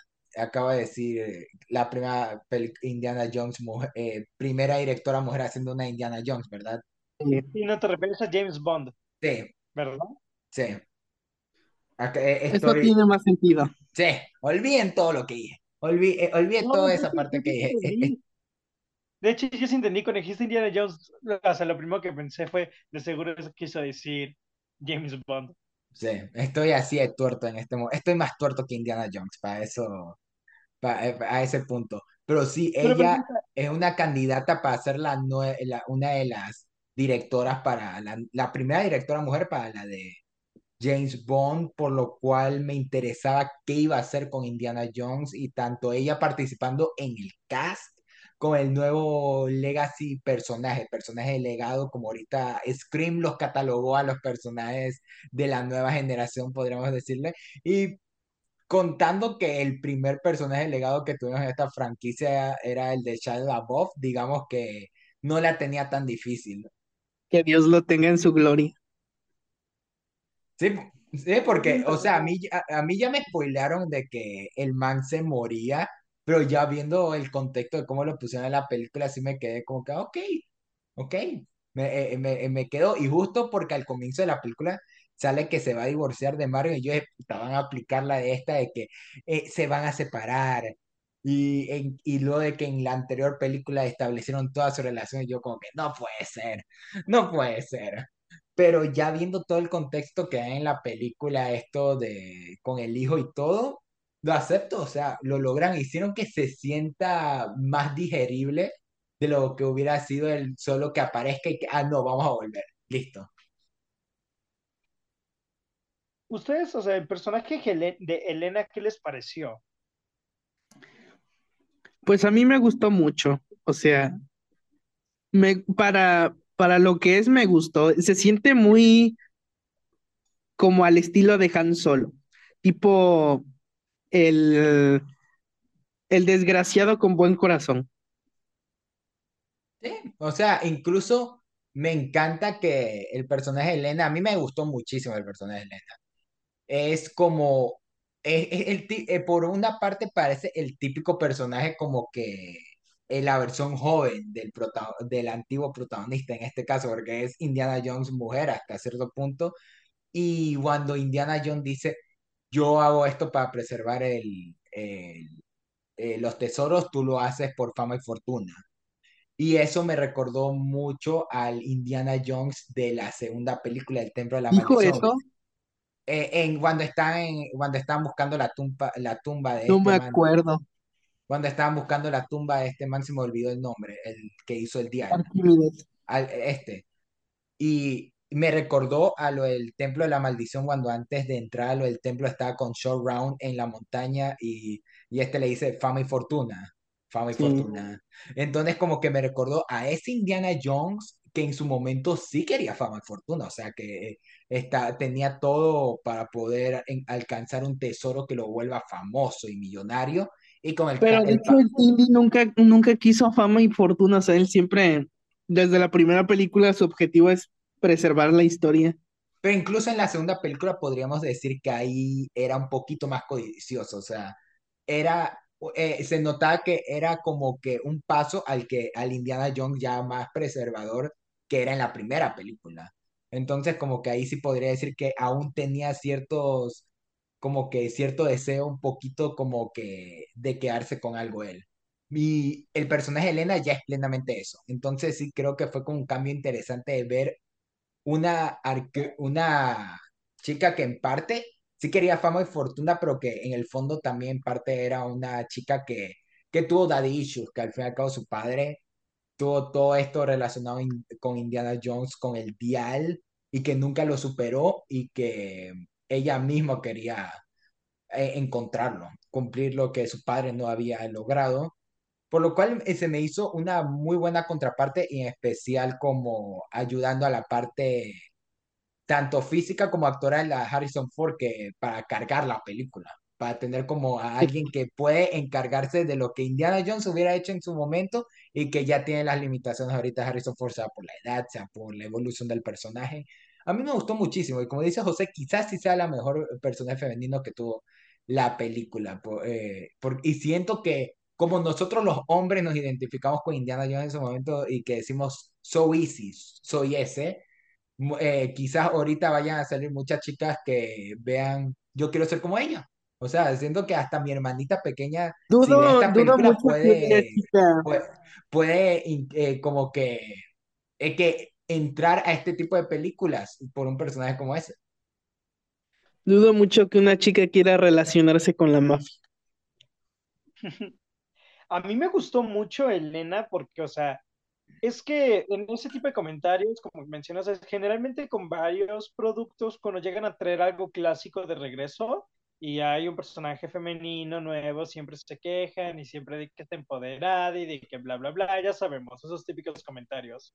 Pero, o sea, la verdad es que sí han llegado a ver personajes femeninos que están escritos de una manera, pues, como que no del todo, pues, buena, para ser honestos. No digo que es que, o sea, que sea malo, pero hay personajes, por dar un ejemplo, o sea, en el live action de Mulan, el personaje Mulan, que el guion lo tiene a su favor, o sea, es un personaje muy mal escrito, que todo, todo le sale bien, pues, porque, porque sí. Y aquí me gusta mucho el personaje, o sea, porque no te la plantean como esta tipa súper experta ni mega, o sea, es alguien que tiene sus razones para estar metida en este mundo, es alguien que entiendes por qué le llama todo esto, o sea, que se metió por fama, fortuna, por dinero y todo, o sea, como que no es esta persona como Indiana Jones, que justo como dijo Mike y todo, pues eh, como lo hemos visto en toda la saga, todo lo hace pues para preservar la historia, para entregarlo a los museos, como que es alguien correcto, porque hasta incluso cuando vemos este tipo de personajes, tal vez eso es algo que no me convenció de Indiana Jones en lo personal, generalmente los cazadores de, de tesoros quieren el tesoro para ellos. O sea, es como de que yo me voy a aventar en esto, o sea, yo voy a ir a esta aventura porque yo quiero el dinero para mí, yo quiero esta fortuna, yo quiero esta, pues esta reliquia, yo quiero poder, yo quiero tal cosa. O sea, es muy común que generalmente lo busquen pues por casi, ca- casi, casi egoísmo. Indiana Jones no. Y esta chica, o sea, como que le vale todo eso, y es como, no, pues, o sea, yo quiero dinero, yo quiero fama, eso me gustó. Su dinámica con Indiana Jones se me hace muchísimo mejor que la que tuvo con su hijo, con el personaje Shia LaBeouf. Se me hace que tiene una dinámica muy buena, se me hace muy gracioso el personaje, muy carismático.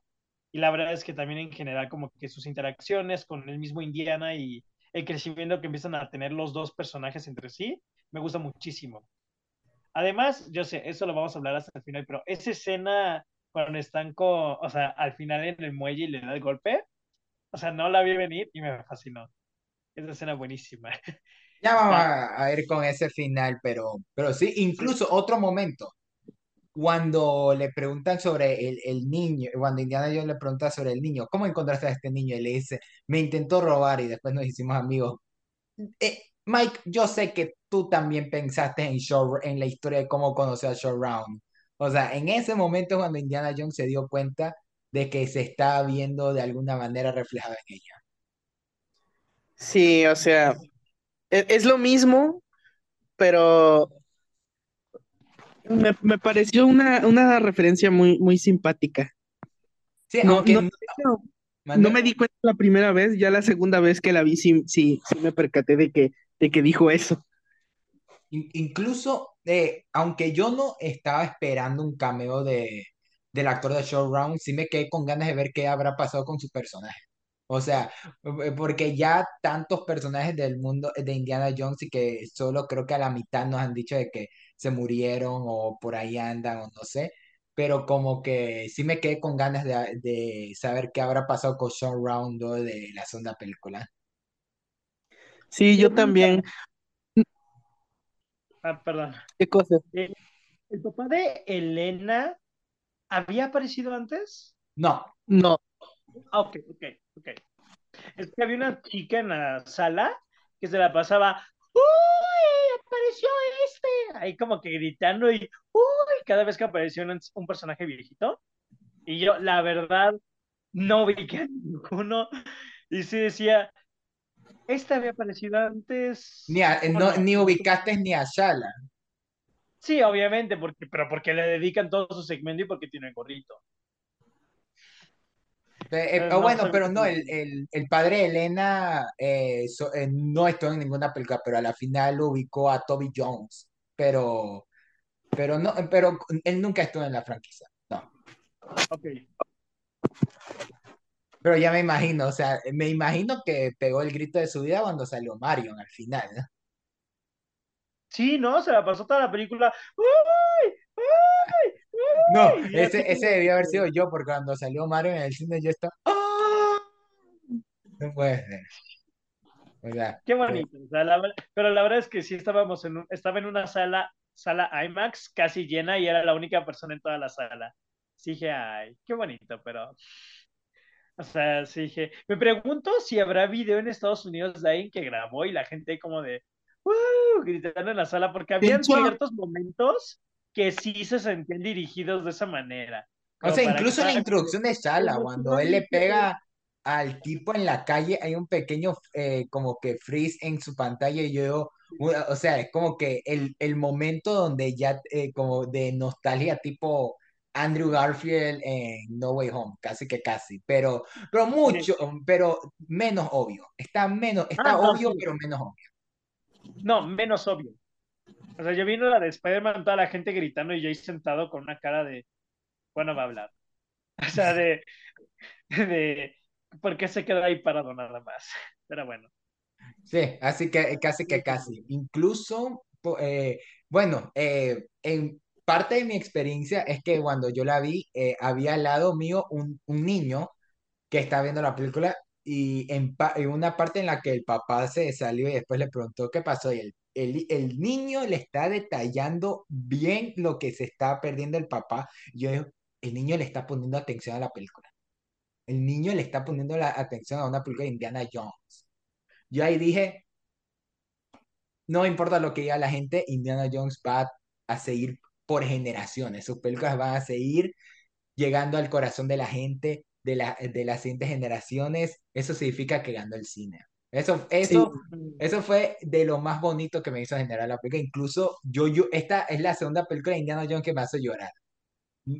De hecho, a mí me pasó que es la segunda película con la que voy al cine que veo que al final, cuando empiezan los créditos, el público se para y empieza a aplaudir. Te lo juro, es la segunda película con la que veo que esto pasa. La primera fue No Way Home. No, No, bueno. no, esa ni siquiera la vi en el cine. Me hubiera decepcionado que, que Mike, siendo Mike el más hater de Marvel, no eh, la hubiera ido a ver en el preestreno. Porque quería No, ver no. el cameo de, Toda- de todas las películas, todas las películas que, que, que me han interesado de Marvel hasta la fecha las he visto pirata. Tú bien. Pero bueno, ¿cuál, eh, cuál era, eh, ¿cuál era la primera? Por curiosidad. La primera fue Bardo. ¿No? Interesante. Eh, eh, ¿quién lo diría? nada respecto a Bardo, yo recuerdo que cuando salimos de la, pero es que porque fui a verla a las 10 de la noche, o sea, era la única función. Luego cuando salí la gente estaba dormida. Con la de Bardo. Me tocó que las otras como 10 personas que estaban en la sala, todas estaban dormidas. Me dio mucha risa. A mí me gustó, sí me gustó Bardo, pero eso no lo voy a olvidar. Interesante. Eh, y justo la escena en la que yo lloré fue el segmento del tráiler en la que Indiana, en la que está en el aeropuerto y Shala lo deja a Indiana Jones eh, para que vaya a buscar a Elena y este man dice, "Es- esos días acabaron. Y, y Shala le dice, quizás, o quizás no. Es el, ese momento en que la gente tanto está alabando de Top Gun Maverick cuando Ed Harris le dice a- a- al personaje de Tom Cruise, tus días de pilotear Maverick han acabado. Y Maverick le dice, "Po- eh, eh, posiblemente, pero hoy no. Eh, y que todo el mundo está emocionando diciendo Tom Cruise salvó al cine. Ese fue mi momento Top Gun Maverick. Otra a- película de la que no soy fan. ¿Qué? Bueno, otra cosa, o sea, eso es otro tema. Sigamos con Indiana Jones.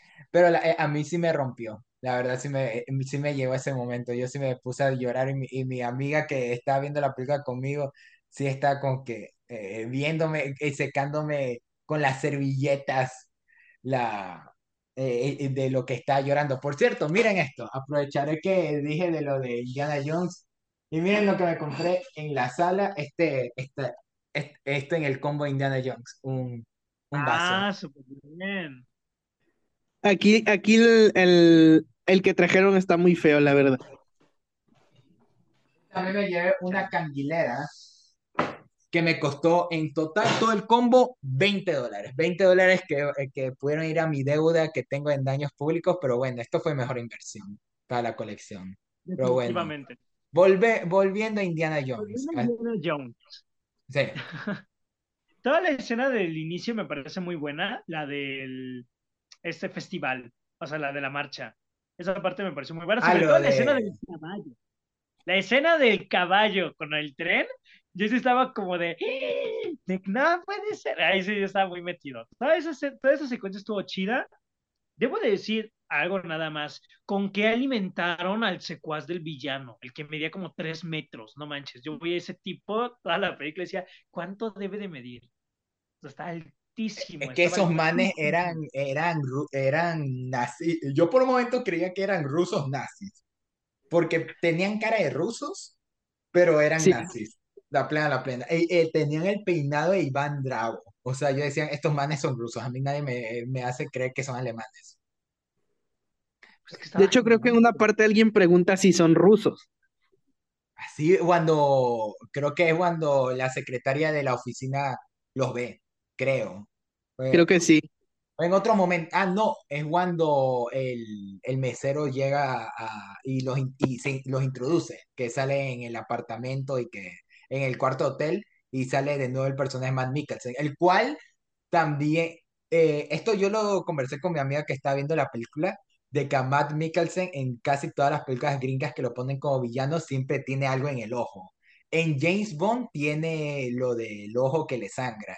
En Doctor Strange tiene los ojos ahí todo con, con la magia negra. En, en esta de Furia de Titanes creo que también tiene solo un ojo. Y en esta casi que cuando le pegaron y lo tiraron del tren, yo dije, a la final cuando vaya a regresar va a terminar medio tuerto. Y va a ser otro personaje, Matt Mikkelsen, a la lista de personajes eh, con, con la vista dudosa. Y no, terminó con un rayón enorme en, en un lado de la frente, pero, pero qué curioso, qué curioso. Adicional a que Matt Mikkelsen en Gringolandia está acostumbrado a ser villanos.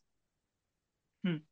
Sí, ya le hacía falta ser nazi, le queda muy bien el traje, el traje Hugo Boss.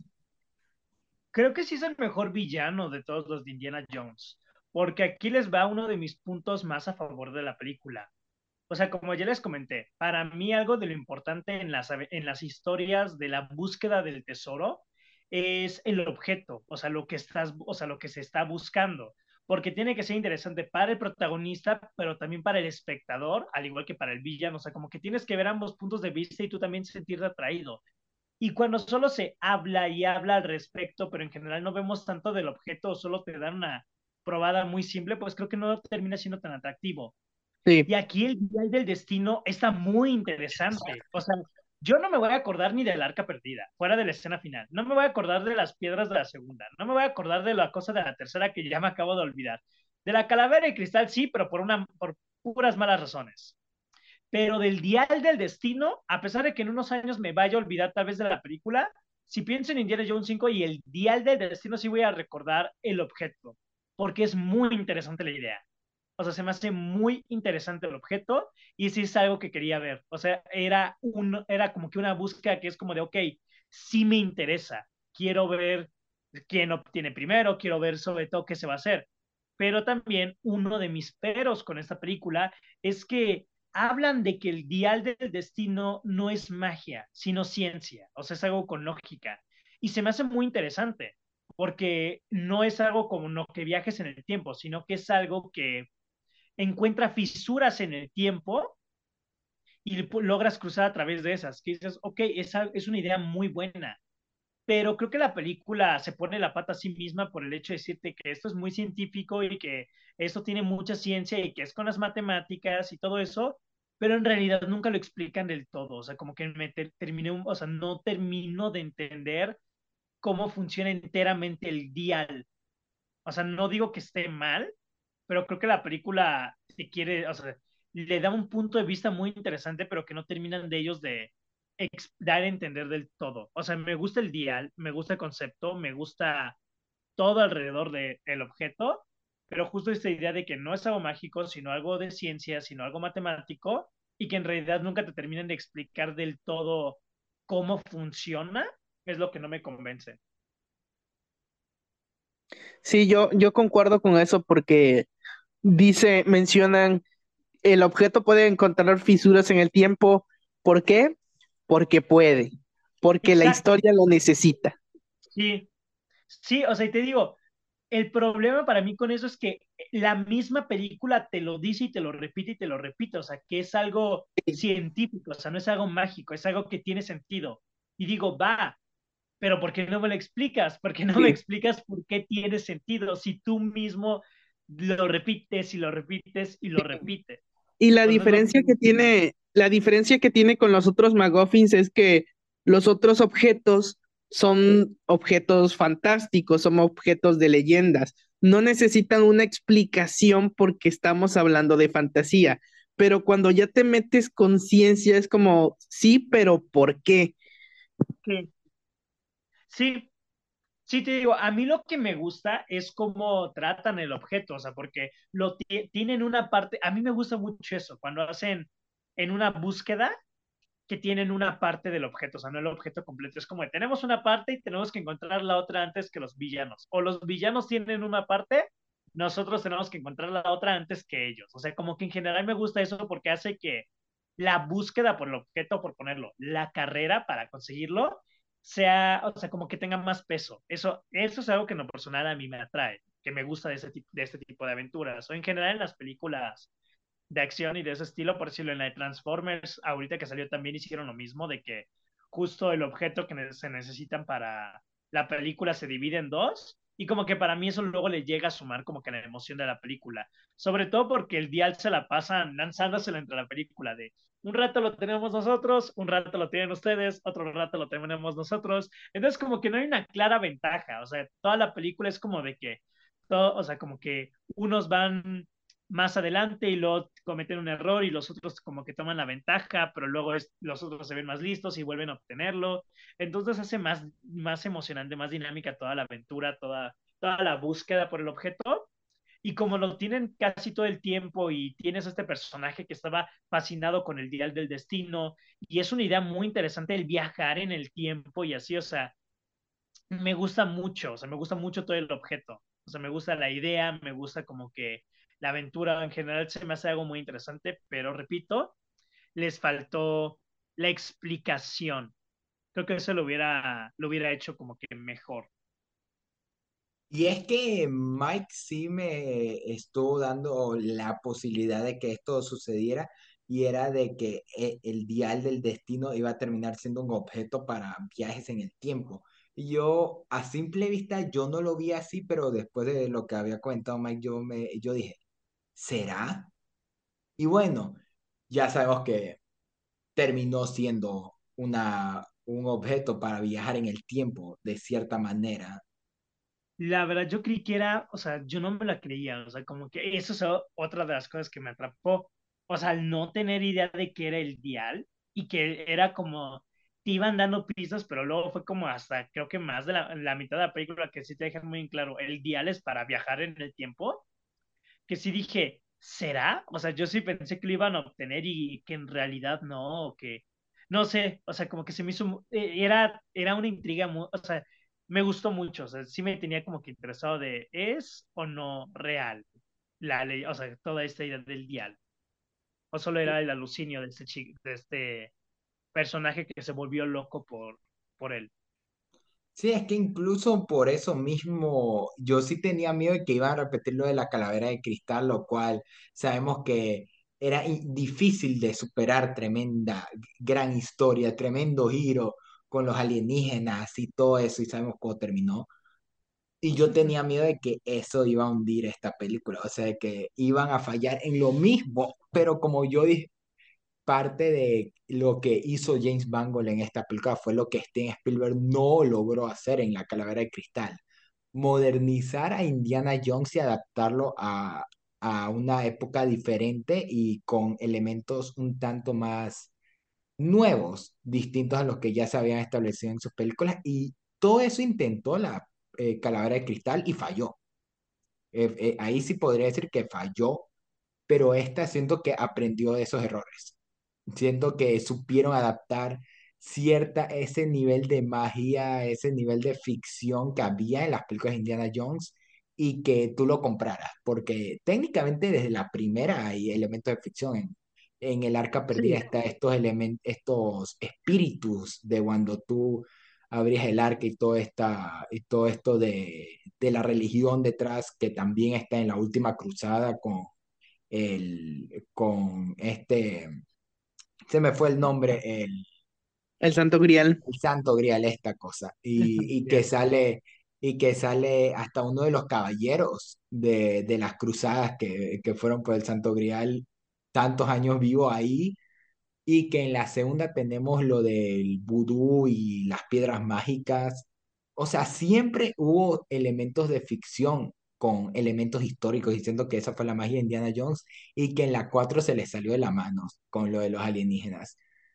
Pero aquí siento que, eh, mande. No, es que justo, o sea, como tú dices, o sea, es que Indiana Jones siempre manejó como que esa parte fantasiosa, pero justo eh, como Mike mencionó y como yo mencioné, creo que lo que falló en esa parte con la quinta es que la quinta quiere tomárselo más en serio. En la quinta. la quinta parece que la sacaron de una noche que estaban viendo History Channel. Es que sí, o sea, como que sí te quieren decir, esto podría ser real, o sea, esto sí podría ocurrir, como que sí te quieren decir, esto tiene sentido. La 5, no, están, no están confundiéndose con la 4. No, el dial del destino, o sea, porque te digo, le quieren dar una explicación científica, quieren hacerte creer como si eso sí pudiera pasar, cuando en general, o sea, todos los objetos de las de Indiana Jones, como tú dices, tienen este cierto, este toque fantasioso, que no tiene nada, o sea, no tiene nada de malo, o sea, pero, o sea, de hecho, eso es hasta bueno. Me gusta como que toquen esa parte de fantasía en este tipo de objetos y de aventuras. Pero la quinta se hubiera visto beneficiadas incluso aún más con eso. Porque aquí tengo que tratar de una manera como que más la explicación completa. Solo es como de, esto es más, o sea, esto sí es, sí tiene sentido. Y es como de, ok, ¿por qué tiene sentido? No lo sabemos, pero tiene sentido. Y es como de, ok. Bueno, a la final yo no, yo no soy matemática, así que pueden decir que 2 más 2 es 5 y yo me lo voy a creer. De hecho, en una parte incluso menciona el personaje de Matt Mikkelsen que ni siquiera él sabe cómo funciona. Pues todo lo del final. Sí, creo que ya para ese punto es como que, ya bueno, yo te, yo te lo compro mientras no sean los alienígenas. Así de mal terminamos. ¿Mande? Tú retraumado aún con los alienígenas. Una, o sea, ya te puedes imaginar el, el trauma que quedé con eso. Y de aquí incluso de cosas que tenía presente de la historia real que gracias a Mike había conocido es cosas como la operación Paperclip, que no la explicaron, pero que en cierto punto se nota la inspiración detrás de ciertos eventos históricos en la película. Sí, de hecho, esta es la película más precisamente histórica de la saga, porque sí, sí toma bastantes elementos al pie de la letra, como la escena del castillo. Eh, tiene sentido porque los nazis tenían un chingo de castillos llenos de arte que robaban de, de otros países. Igual lo del tren hace sentido a una leyenda de un tren que iba cargado de tesoros que los nazis escondieron de los aliados y de hecho la escena sucede durante la liberación de Francia de 1944, que creo que fueron los ingleses los, los, que, los que liberaron Francia. Y sí, lo que, lo que decías de la operación Paperclip, creo que ni siquiera se hace, hacía falta explicarlo en la película porque sería muy como innecesario, pero fuera de contexto sí, sí, sí está un poco raro de que el personaje de Max Mikkelsen es nazi y de la nada está en los Estados Unidos como si nada. Pero sí. O sea, es, que por eso, por lo, lo que fue la operación Paperclip en la vida real, yo asumí, ah, ok, eh, esto este es el trasfondo del personaje de Matt Mikkelsen. Pero, pero me imagino que alguien que no tiene conocimiento de eso, ¿cómo va a, eh, a tener esa información? O sea, alguien, no sé, José, si ese fue el caso. sí. Sí, luego de la, de la guerra, como estaba esto de la, de la carrera espacial, de que Estados Unidos y la Unión Soviética estaban viendo quién la tenía más grande, pues este, pues los gringos mm, en su desesperación perdonaron a varios científicos nazis con tal de que los ayudaran en sus proyectos, entre ellos el, el, el Apolo 11. Y el personaje de Matt Mikkelsen, de hecho, está basado en un científico real que se llamaba Werner, Werner von Braun, que fue bastante querido en Estados Unidos a pesar de que fue nazi, porque llevó al hombre a la luna. Wow. Y básicamente esa era la Operación Paper, lo que hizo Shield con Hydra en el Capitán América 2. Ah, ¿en serio? Sí, o sea, lo que de que después de lo de la Segunda Guerra Mundial y de que Capitán América ayudó a acabar con Hydra, Shield reclutó a varios científicos de Hydra para los avances tecnológicos de, de ese momento y que de ahí Hydra se fue eh, infiltrando en Shield y así contaminó toda la estructura de, de la agencia y todo. Y qué coincidencia que el científico que explica todo esto es el personaje Toby Jones en las películas de, del Capitán América. Sí. Ah, pues mira, es, es lo mismito. ¿Sí? Incluso el dial existe en la vida real, pero no es como el de la película y, y no funciona para viajar en el tiempo. Ya Pero decía. sí. De hecho, te lo explica, te en la película te explican la historia al pie de la letra de cómo sucedió en la vida real, de que lo rescataron unos buzos y, y tal. Y eso, eso me gustó mucho porque en otras películas se inventaban el lore del- de los objetos como querían y aquí no, aquí sí lo respetaron. Y en la vida real la cosa era como un reloj que servía para predecir eclipses y movimientos de planetas. Por decirlo, a mí me gusta justo que un objeto en este tipo de historias y aventuras, generalmente si es histórico, muy emblemático, le den su propio giro, su propio, su propia idea. O sea, que lo tergiversen a favor de la historia o así, para hacerlo diferente, para que te acuerdes de él. Por dar solo un ejemplo, como a ustedes ya se los he mencionado, pues para, pero para que la gente que no, escuche ahorita en el podcast. A mí me gusta mucho, y es lo que más me acuerdo de la saga de Uncharted, en la primera, que el dorado es una estatua de oro, no es una ciudad de oro. Es como una Es que en la vida real, en la vida real el dorado es una estatua de oro, pero los conquistadores lo malinterpretaron. Ok. Y ni siquiera es una estatua de oro, era, era un tipo que se bañaba en oro y, y era adorado por, por las personas de la zona. Wow, ok. O sea, pero a lo que me refiero es de que ese tipo de tesoros o ideas emblemáticas, incluso ya que dejan de lado tesoros, como que lugares y misterios muy grandes así en, o sea, de la historia, por dar otro ejemplo, el Triángulo de las Bermudas, ese tipo de cosas, cuando llegan a tratarlos en producciones, pero les dan su propio twist fuera del común, es, eso es algo que a mí en lo personal me gusta, que le den su propia visión. No Sí, algo de como la de cristal que te dicen, ay, el dorado significa varias cosas. Puede ser un tesoro, puede ser un dios, puede ser lo que sea que diga. "No Pues manches". y son los, son los amigos que hacemos en el camino. esa aplicaron, que yo sí dije, no manches, ¿neta? Eh, Es, bueno, la e- es el dorado es la familia, como diría. Quisieron, quisieron hacer lo mismo que hicieron en la última cruzada y no les salió. Sí, sí, no, no, no, no, pero eso salió pésimo. Vamos por decirlo, eso me gusta que el, esto del dial haya sido esto de viajar en el tiempo, en lugar de predecir. Eso de, es que yo sí soy, perdóname, Mike, yo no soy tan culto. Lo No que, es para nada culto. fíjate, pero bueno, este de, esto que era Aristócrates, ¿quién, quién era el personaje que creó el dial? Perdón, Este, Arquímedes. aquí Ya iba a decir que fue Zeus. No, o sea, lo de Arquímedes de las cosas que creó, que supuestamente, pero que no hubieron registro en la historia de lo que hizo, ¿sí es real? Sí, sí es real.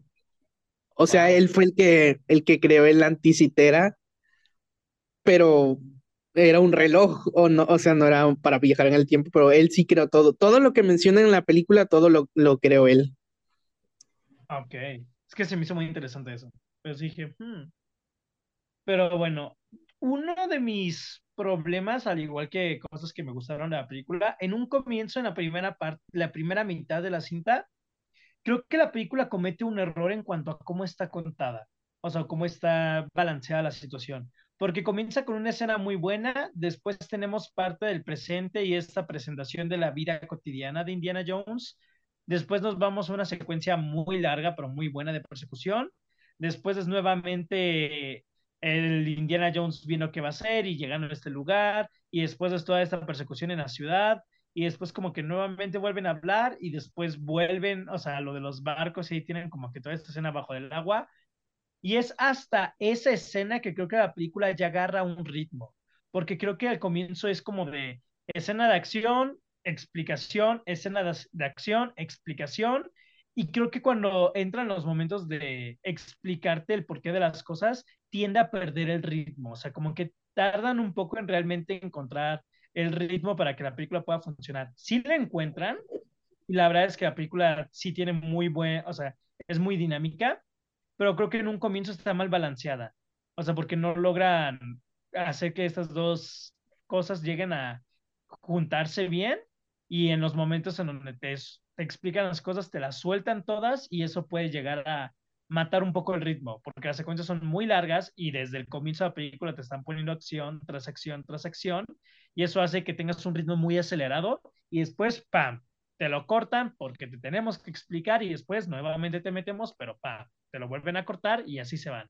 Y creo que es hasta la mitad que ya encuentran el punto para hacer interesante la trama y que ya no lo único que te mantenga atento a la película sea la acción. Sí. O sea, ese, y es un problema para mí. ¿Sabes cuál también? los- Ah, no, te- termina.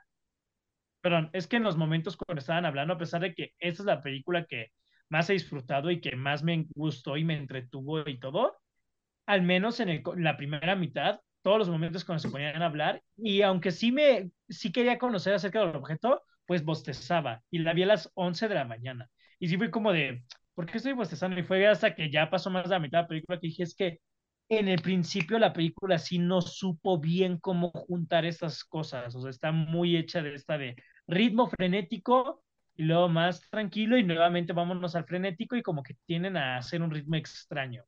No, Sí, no voy a decir que arruina la película, pero tarda en arrancar. ¿Saben qué? Para Sí, mí, cuál sí fue un- una cosa que no me terminó de encantar de esta película, aunque sí creo que está bien escrita y bien dirigida. Eh, los demás personajes secundarios que no son ni Matt Mikkelsen ni, el, ni Phoebe Bri- eh, Waller-Bridge. Tenemos el niño que para mí sí es un showround 2.0, que no se me hizo tan destacable tampoco. Tenemos bien. también, eh, tenemos al, al secuaz de, de Matt Mikkelsen interpretado por Boyd Holbrook, que también, que, que está casi que casi haciendo su papel de Logan, solo que ahora en modo nazi, y que casi que me gustó hasta cierto punto que se lo puede ver como asesino Bond. O sea, casi que casi como si esta fuera una película de James Bond, Matt Mikkelsen sería el mero villano y él sería el asesino de turno, pero fuera de eso, no siento que destacó tanto. Y de ahí eh, tenemos al personaje, a la chica de la CIA que me gustaba eh, su interacción con Matt Mikkelsen, de que es la que intenta ponerlo en orden, pero a la vez estos manes igual se intentan hacer con lo suyo. Y a la mitad de la película se deshacen de ella. O sea, como que ya para decir, nosotros ah, nos encargamos y como que, ah, como que sí me hubiera gustado ver un poco más de eso y quizás era como decía Mike, para no sobreexplicar lo de la operación Paperclip y todo el asunto de de cómo, el, el, lo- como nazi aún así tenía apoyo del gobierno, pero, pero sí como que sí me quedé con ganas de que terminó siendo un personaje más. E incluso el personaje de Antonio Banderas, tenían Antonio Banderas y creo que salió 15 minutos menos. Y yo en los trailers decía, ah, ok, van a poner a Antonio Banderas, interesante, ¿qué papel tendrá? Y terminó siendo un personaje que ayuda a Indiana Jones en lo del, bu en lo del buceo y de ahí no sirve nada y lo matan. Y es como que chale. ¿Apareció antes? No, Ok. O sea, solo aparece como amigo Sí, de- de alguna aventura, los ayuda con lo del buceo, después los atrapan, lo matan y listo. O sea, como que chale, o sea, tienen Antonio Banderas y yo decía, chale, lo, eh, lo podrían haber usado un poquito más. Es como en la de Uncharted, la de hecho, pudiste que- haberlo quitado. Sí, o sea, casi que casi solo sirve para eso, para lo de la escena del buceo. Sí, Es que de hecho pudiste haberlo quitado y puesto a cualquier otra persona y es lo mismo. Incluso recortarle varias escenas, como por ejemplo escenas de Antonio Bandera, aparte también escenas de flashback y la película dura menos y, y avanza más rápido. A mí esa secuencia del buceo me recuerda justo también, yo lo mencioné, o sea, hay ciertas e- escenas y, e ideas que me recuerdan un poco a los primeros de Uncharted, que ahí sí dije, hmm. Pero bueno, X. Esa escena del buceo me recuerda mucho cómo abre la saga de Uncharted. Dije, hmm, dije, siento que he visto esto antes, pero me gustó. Sí, siento que De hecho, vi, vi en Twitter que la escena de, de la persecución en Marruecos era muy parecida a una persecución de, de vehículos que también había en Uncharted. Sí, Y Mira. este, alguien hizo la comparación de que incluso en Logan hizo lo mismo de que tenía como cierto parecido con The Last of Us. ok. Eso sí no me, eso sí lo Ah, bueno, vería. a- a- yo que no he visto, no, yo no que yo no he jugado The Last of Us, pero sí he visto la serie y yo sí puedo decir, lo entiendo. Por decirlo, para mí hay tres escenas en esta película de, que me recuerdan a la saga de Uncharted. Eh, la parte en el tren me recuerda mucho a una secuencia de persecución en el 13 en Uncharted 2, sobre todo porque también hay una parte donde, o sea, aquí tú la usas, pero como que hay unos, o sea, están como que los villanos usando como que una metralleta y no, o sea, no recuerdo, tú no los matas, termina pasando algo que los termina sacando y tú te subes y como que están todos los villanos como que saliendo de los vagones de los trenes y justo está con la metralleta y como que dándoles a todos. Entonces me recordó un poco toda esa secuencia porque también vas pasando y cada vagón está lleno y todo. Entonces como que sí me recordó. Y luego la escena del, bu- del buceo y toda la persecución en Marruecos también. De que sí dije, hmm. O sea, no digo de que, uy, lo copió, uy, sí, no, pero sí dije, ajá, o sea, curioso que tal vez, o sea, tal vez, tal vez, o sea, no digo que hoy sí, de seguro se agarró de ahí, pero puede ser una opción que haya tomado cierta inspiración de algunas escenas que dije, qué, qué curioso sería que justo Uncharted obviamente se agarró mucho de Indiana Jones, porque ya viendo las de Indiana Jones puedo ver ciertas secuencias o ciertos momentos que también agarran de la saga Indiana Jones y pasan a los juegos, y que a la última película haya agarrado ciertas cosas de los juegos para pasarlo a esta saga. Sería, sería curioso. Dije, está interesante. No, no digo de, de seguro sí pasó así, porque pues obviamente no puedo confirmar. Y no voy a decir que Uncharted, o sea, inventó las persecuciones, así que pues no. Pero pues tiene así, dije, hmm, curioso. O sea, me, me gustó, me gustó. inclu- eh, sí podría decir quizás, eh, depende, eh, eh, sería, sería muy un, algo curioso que Uncharted se alimenta de Indiana Jones y en esta Indiana Jones se alimenta aunque sea un poco de Uncharted, como que ambas se complementan, se terminan complementando. Por cierto, yo he escuchado como queja que los últimos 15 minutos son muy apresurados. A mí no me parecieron. Siento que creo que se refieren a cómo acaba con lo del golpestazo y que vuelven a, a la actualidad. Sí, Porque Yo, ahí, mí, porque ahí sí está todo bien, o sea, yo sí decía, y como que a, a mí no me molestó, pero yo también que me topé con esos comentarios, yo dije, creo que se referían a esto. No lo yo comparto, de pero creo que se referían a eso. Yo fui de esos. A mí no se me hicieron apresurados los últimos 15 minutos. A mí lo que se me hizo apresurado fue directamente el final, porque se me hizo muy de flojera, en el sentido de que los guionistas no sabían cómo terminar, pues vamos a hacerlo literalmente al madrazo. Y así se sintió, o sea, como de flojera, como de no sé cómo acabar, pues vamos a acabarlo así. Es que tú, tú lo habías dicho, de que el final original era de que Indiana Jones se quedaba en el pasado y Sí, de que lo cambiaron porque no estaba convenciendo a la gente. exactamente. Sí, y se nota que fue apresurado, como de, ¿cómo vamos a acabarlo? Pues lo primero que se nos ocurre, eso vamos a hacer. a Pregunta, ¿ustedes qué hubieran a- a- opinado si Indiana Jones se hubiera quedado? No sé, o sea, es que ahí sí concuerdo, o sea, no tengo nada en contra de eso, digo, pero hay muchas quejas de cuando traen un producto de los ochentas o viejito y lo traen de nuevo, y mucha gente se queja de que siempre los matan y cosas así, y creo que sí hubiera sido como que muy formulaico, que, o sea, no se hubiera muerto, pero dejarlo ahí, que ahí quedara Indiana Jones y que quedara esta chica hasta que ella regresara y todo, y así, o sea, no de que ella fuera a ser la nueva Indiana Jones ni nada, pero como que, no sé, siento que sí hubiera sido muy predecible. a mí me gustó eso, fuera porque me dio risa, porque bueno, o sea, no sé, fue algo que no vi venir, pero sí dije, ok, o sea, para como es el personaje de esta chica, dije, me lo compro. O sea, así como que es algo que nadie se esperaba, o sea, fue algo Y también muy... de que quizás era la única forma de convencer a Indiana Jones, noquearlo y ya se, y llevárselo.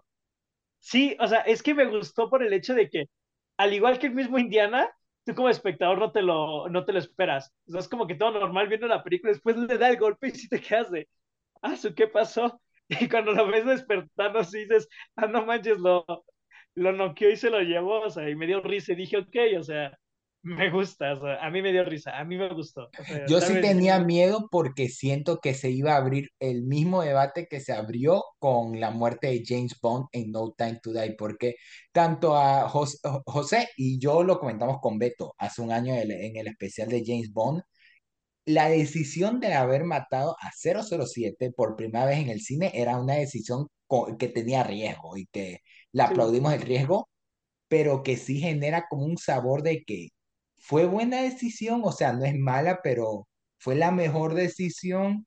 Y hasta el día de hoy, yo como fan de 007, me sigo haciendo la pregunta. O sea, yo ya acepté que James Bond murió, de que, bueno, por lo menos la versión de Daniel Craig tuvo su final de que se sacrificó y todo.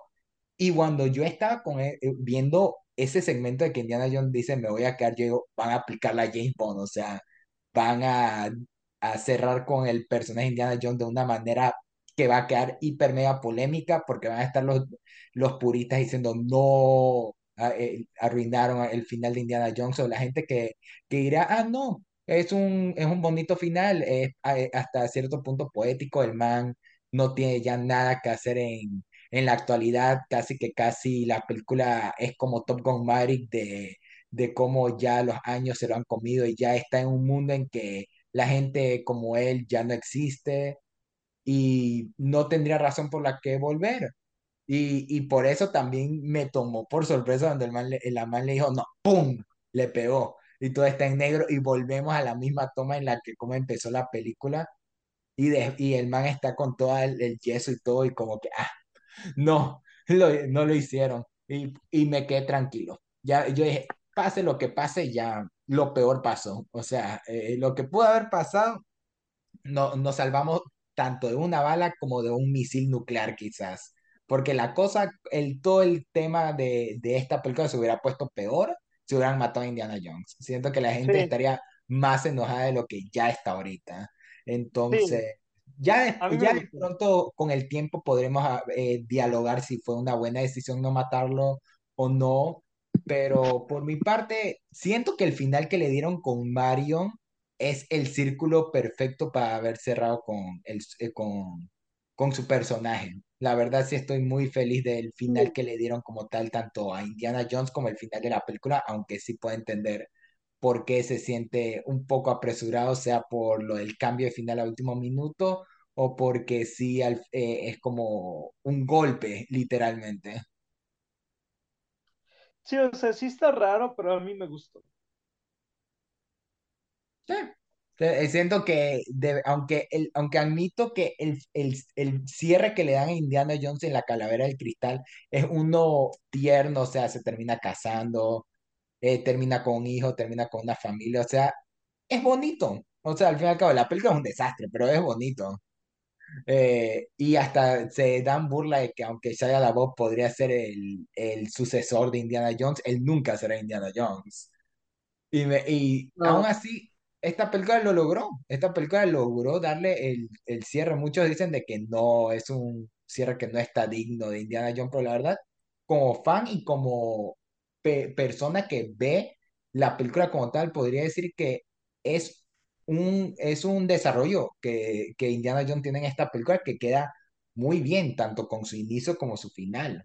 Yo creo que estoy no me hizo llorar el final, pero cuando está la última toma de- del sombrero, la verdad se me hizo un hoyito en el corazón, como que, qué bonito, qué, eh, eh, qué bonito final, lo lograron. Y, y aunque es el primer final de Indiana Jones que no sale los créditos durante la escena final, aún así es como que wow, qué, qué buen final, qué buen final. Sí, a mí también me gustó, o sea, no me gustó tanto que fuera apresurado, pero, pero sí me gustó como cierre para el personaje. No sé si aparte, ah, otra cosita que se me olvidó mencionar de la película, mm, cuando Indiana Jones se va por primera vez a buscar a Elena y no sale la secuencia del mapa clásico en la que está la rayita roja encima del Y ahí me mapa. infarté, yo Yo, me yo, yo infarté, es me, como, yo me asusté, yo digo, no, sí, no, no. Yo me asusté, ya no van a salir, ya no va. Y después, cuando sale por primera vez la toma del avión y están viajando, ¡ah! Qué hermoso fue ver la secuencia del mapa en un cine, o sea, con el tema de Indiana Jones de por sí, o sea, son dos cosas que el, el experimentar en un cine es algo sin precedentes. O sea, si pasan las de Indiana Jones clásicas en el cine, yo quisiera ver eh, segment- esos segmentos en, el- en la pantalla grande. Y aún así, por ahora estoy feliz de que en esta nueva lo viví. No sé si falte algo más de mencionar que no hayamos dicho de la película. Yo creo pues que no. yo creo que no, Solo, ¿cuál es cuál fue su escena favorita? yo me quedo con el principio. Quizás yo también, quizás. Tendrá que aún así pensarle, pero, pero sí creo que el inicio ya va para los mejores momentos del año, por ahora. A mí me encanta, es que a mí me- mi parte favorita fue la persecución de Marruecos. O sea, la, la tercera, cuando están en el, los carritos y todo. Es- esa secuencia se me hizo la mejor. Es que, bueno, desde que llega al lugar ese donde está la subasta, me gusta mucho, o sea, me, me gustó mucho cómo se empezó a desenvolver todo. Y en lo personal, yo soy muy fan en las películas también de cuando está esta trama o esta, e- esta idea de varias, que, que juntan varias cosas en una, o sea, por un solo, o sea, por un mismo objetivo. Más bien eran varios personajes. De que es como algo muy simple y ahí meten y meten y meten, como de que todos están por lo mismo.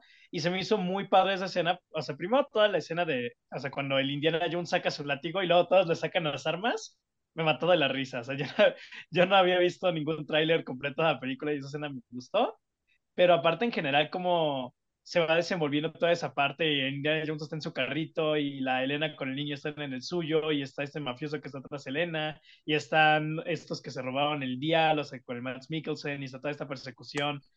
O sea, se me hace como que muy, muy entretenido y muy padre de ver porque como que todo se va poniendo peor y como que toda la secuencia no parece una secuencia muy larga, no tanto como la del comienzo, pero se me hace como que muy muy emocionante, se me hace muy padre. Y como comento, a mí me gusta mucho esto cuando juntan a varios personajes por un mismo objeto o como por lo mismo. Entonces, como que me se me hizo muy, muy entretenida, o sea, muy divertida. Además, como mencionamos, o sea, en la primera sí se ve que está tratando de tener el estilo de Spielberg y en esa ya se siente como, ya, su, o sea, él dándole su propia su propio estilo a las persecuciones o a toda esta parte de Indiana Jones. Entonces dije, va, o sea, la primera será una escena espectacular y todo, pero aquí ya es el director haciendo lo que, o sea, sin querer imitar el estilo. Sí, o sea, aquí ya sí dijo, ah, voy a hacer una secuencia muy divertida y me gustó mucho, o sea, se me hizo muy, muy padre.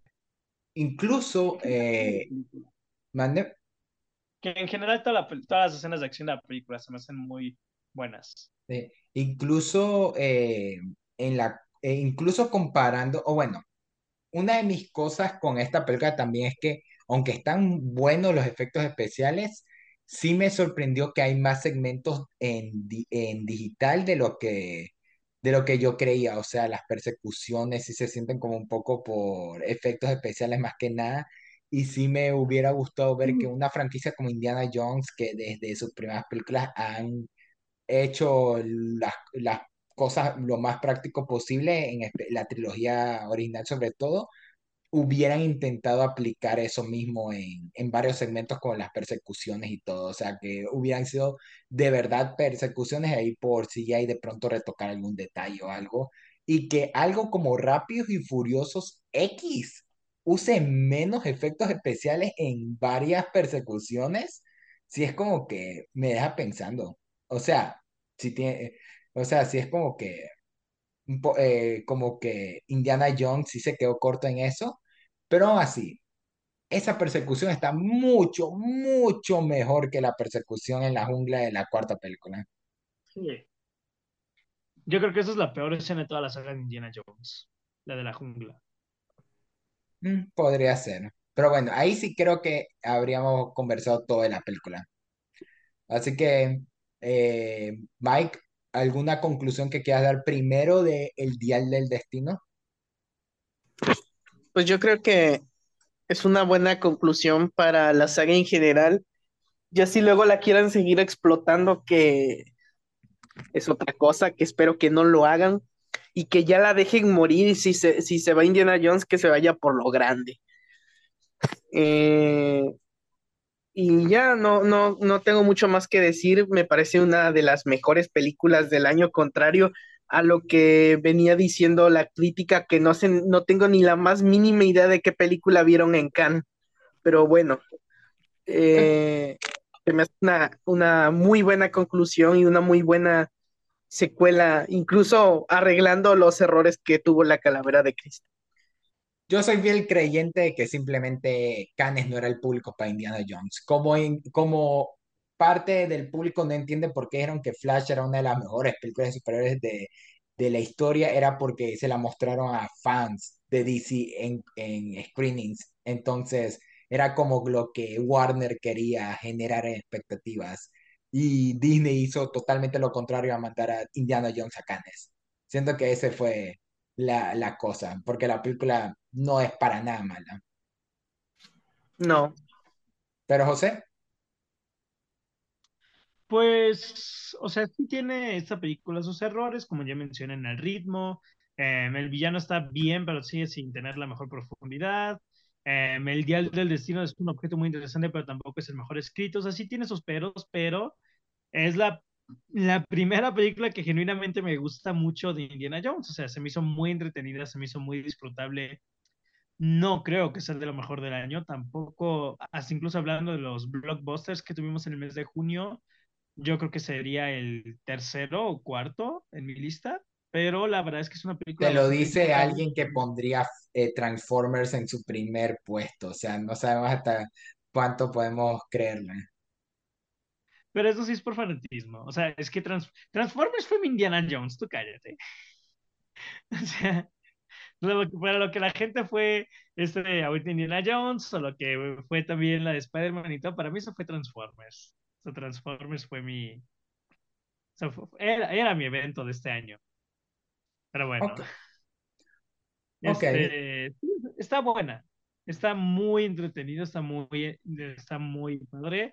No se me hace una película para matar el tiempo. Se me hace una película de, o sea, un blockbuster bastante disfrutable y muchísimo más memorable que varios. Entonces, yo estoy satisfecho. Genuinamente pensé que me le iba a pasar terrible porque tenía opiniones muy negativas la película y además es la más larga de toda la saga. Y dije, híjole, si las más cortitas y las mejores me parecieron aburridas, dije, híjole, voy a pasar la las peores dos horas y media del año. Y no, estuvo bastante buena para mí. Eh, bueno, eh, por mi parte, lo voy a decir, es mi quinta película favorita de todo el año. La verdad, sí me sorprendió lo tanto que me gustó la película y de que sí tiene sus cosas, pero se, eh, que no la hacen llegar al punto de la primera y la tercera. Pero incluso, y, aunque superó a la joya que es la, El Reino de la Calavera de Cristal, se me hizo, me gustó hasta incluso más que la segunda. La verdad me... Mande. Es que dijiste, es mi quinta película favorita, y yo pensé que ibas a decir, es mi quinta película favorita de Indiana Jones. Y yo de no te pases. Hubiera estado muy gracioso eso. Ay, ay, José. Pero bueno, pero la verdad, sí, por mi parte yo sí estoy, yo voy a ser de los que más van a defender esta película, porque ya veo que al igual que la segunda y la cuatro, va a dividir mucho a los fans de Indiana Jones. Ya de por sí ahorita ya está generando su pequeña discusión, pero por lo, por mi parte yo estoy muy feliz de que mi película más esperada del año terminó siendo una mis mejores por ahora, por primera mitad del año. Ya veremos cuánto se mantiene, pero hasta eso, la verdad, eh, alguna conclusión que quieran dar ambos de la franquicia Indiana Jones en general, tanto No, Mike, que es un fan. por años de estas películas como José, que recién tuvo la oportunidad de verlas? Pues, no sé, yo siento que es una buena saga para acercarse al género de aventuras y ya lo que puedas descubrir más allá es, este, es cosa del consumidor. Eh, igual, eh, para personas que son fanáticas de la historia como yo, también es un, un buen producto para ver, para acercarse un poco al tema y ya explorar un poco sobre él.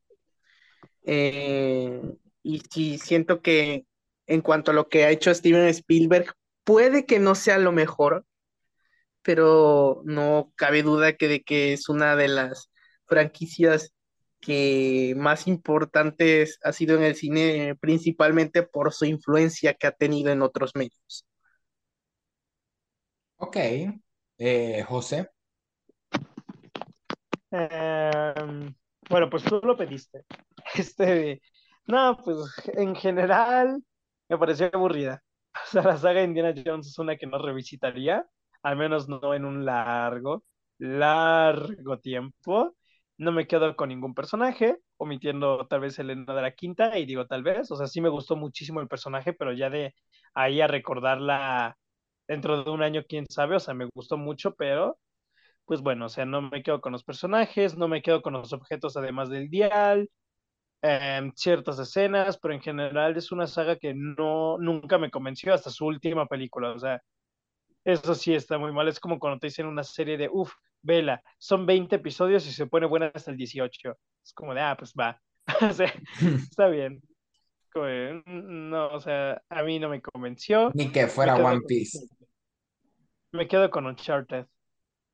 Yo. ¿Qué, qué se puede esperar de José para este punto? Pero bueno, para acabar con una nota positiva, eh, lo recalco, Indiana Jones es una de mis franquicias favoritas del cine, la trilogía original de mis trilogías favoritas. Y en general Indiana Jones fue un personaje que me acompañó durante mi, mi niñez y fue bonito ver por lo menos una de sus películas en el cine. Y ya veremos lo que para el futuro, o sea, de que Disney genuinamente le dé rienda a hacer spin-offs, sea de que la dejen hasta aquí, en unos años haya un- alguna noticia de algún remake, quién sabe. Para este punto eh, nunca es seguro. Si hace años había el rumor de que Chris Pratt podría ser un Indiana Jones, quién No, sabe. ojalá que no. Pero mira, Harry, Harrison Ford sigue vivo y la tecnología es muy grande, o sea, pueden hacer una serie animada. Sí.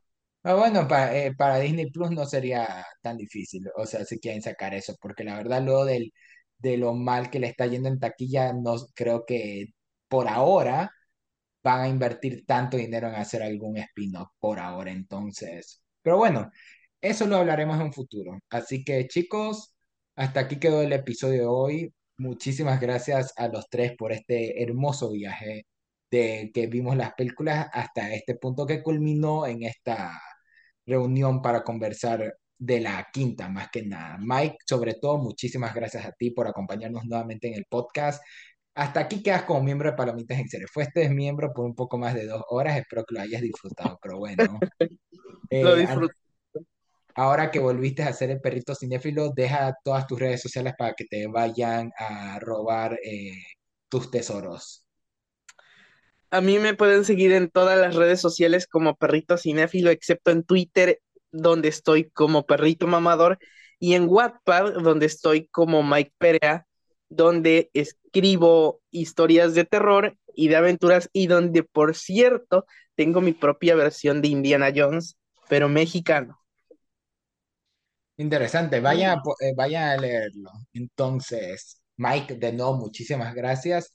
Y bueno, esperen muy pronto vamos a tener más episodios en Palomitas en Serie. Se viene un episodio otaku porque ya, eh, porque José decía, ay, yo quiero hacer The Demon Slayer, pero Fernando no se va a ver la Ya, serie. En un día me vi seis capítulos. O ya sea, huele a homo. ya, La ya verdad, toca. por eso. O sea, ya hablaremos de la serie después, pero de, de la tercera temporada yo no hubiera aguantado seis en un día. Ya toca. O sea, eh, o sea, tanto en el chat deberías haber. Te voy a mostrar el chat cómo José anda dudando de mi capacidad de ver anime. Así que Ya ahí vamos a hablar ¿Ya en ese acabaste, episodio. ¿Ya acabaste Attack on Titan? No, hasta crees. No Entonces, con, ra- con razón, con razón duda de tu capacidad. Pero eso, eso hablaremos No en te otra culpo, ocasión. o, no- o sea, no te culpo. A, a, a José no le gustó Indiana Jones, a, a Fernando no le está gustando Attack on Titan, o sea, Sí me a mano. gusta, sí me gusta, pero no, pero ya hablaremos eso después. Así que bueno, nos vemos para el episodio, el siguiente episodio. Pueden checar nuestras redes sociales, TikTok, donde está nuestra crítica de la película, como también este episodio estará tanto en YouTube como Spotify. José lo va a editar, yo no. Y de ahí también nuestra página de Facebook y en Instagram. Así que nos vemos para la siguiente arqueólogos. Hasta la próxima. Bye. Bye. Adiós.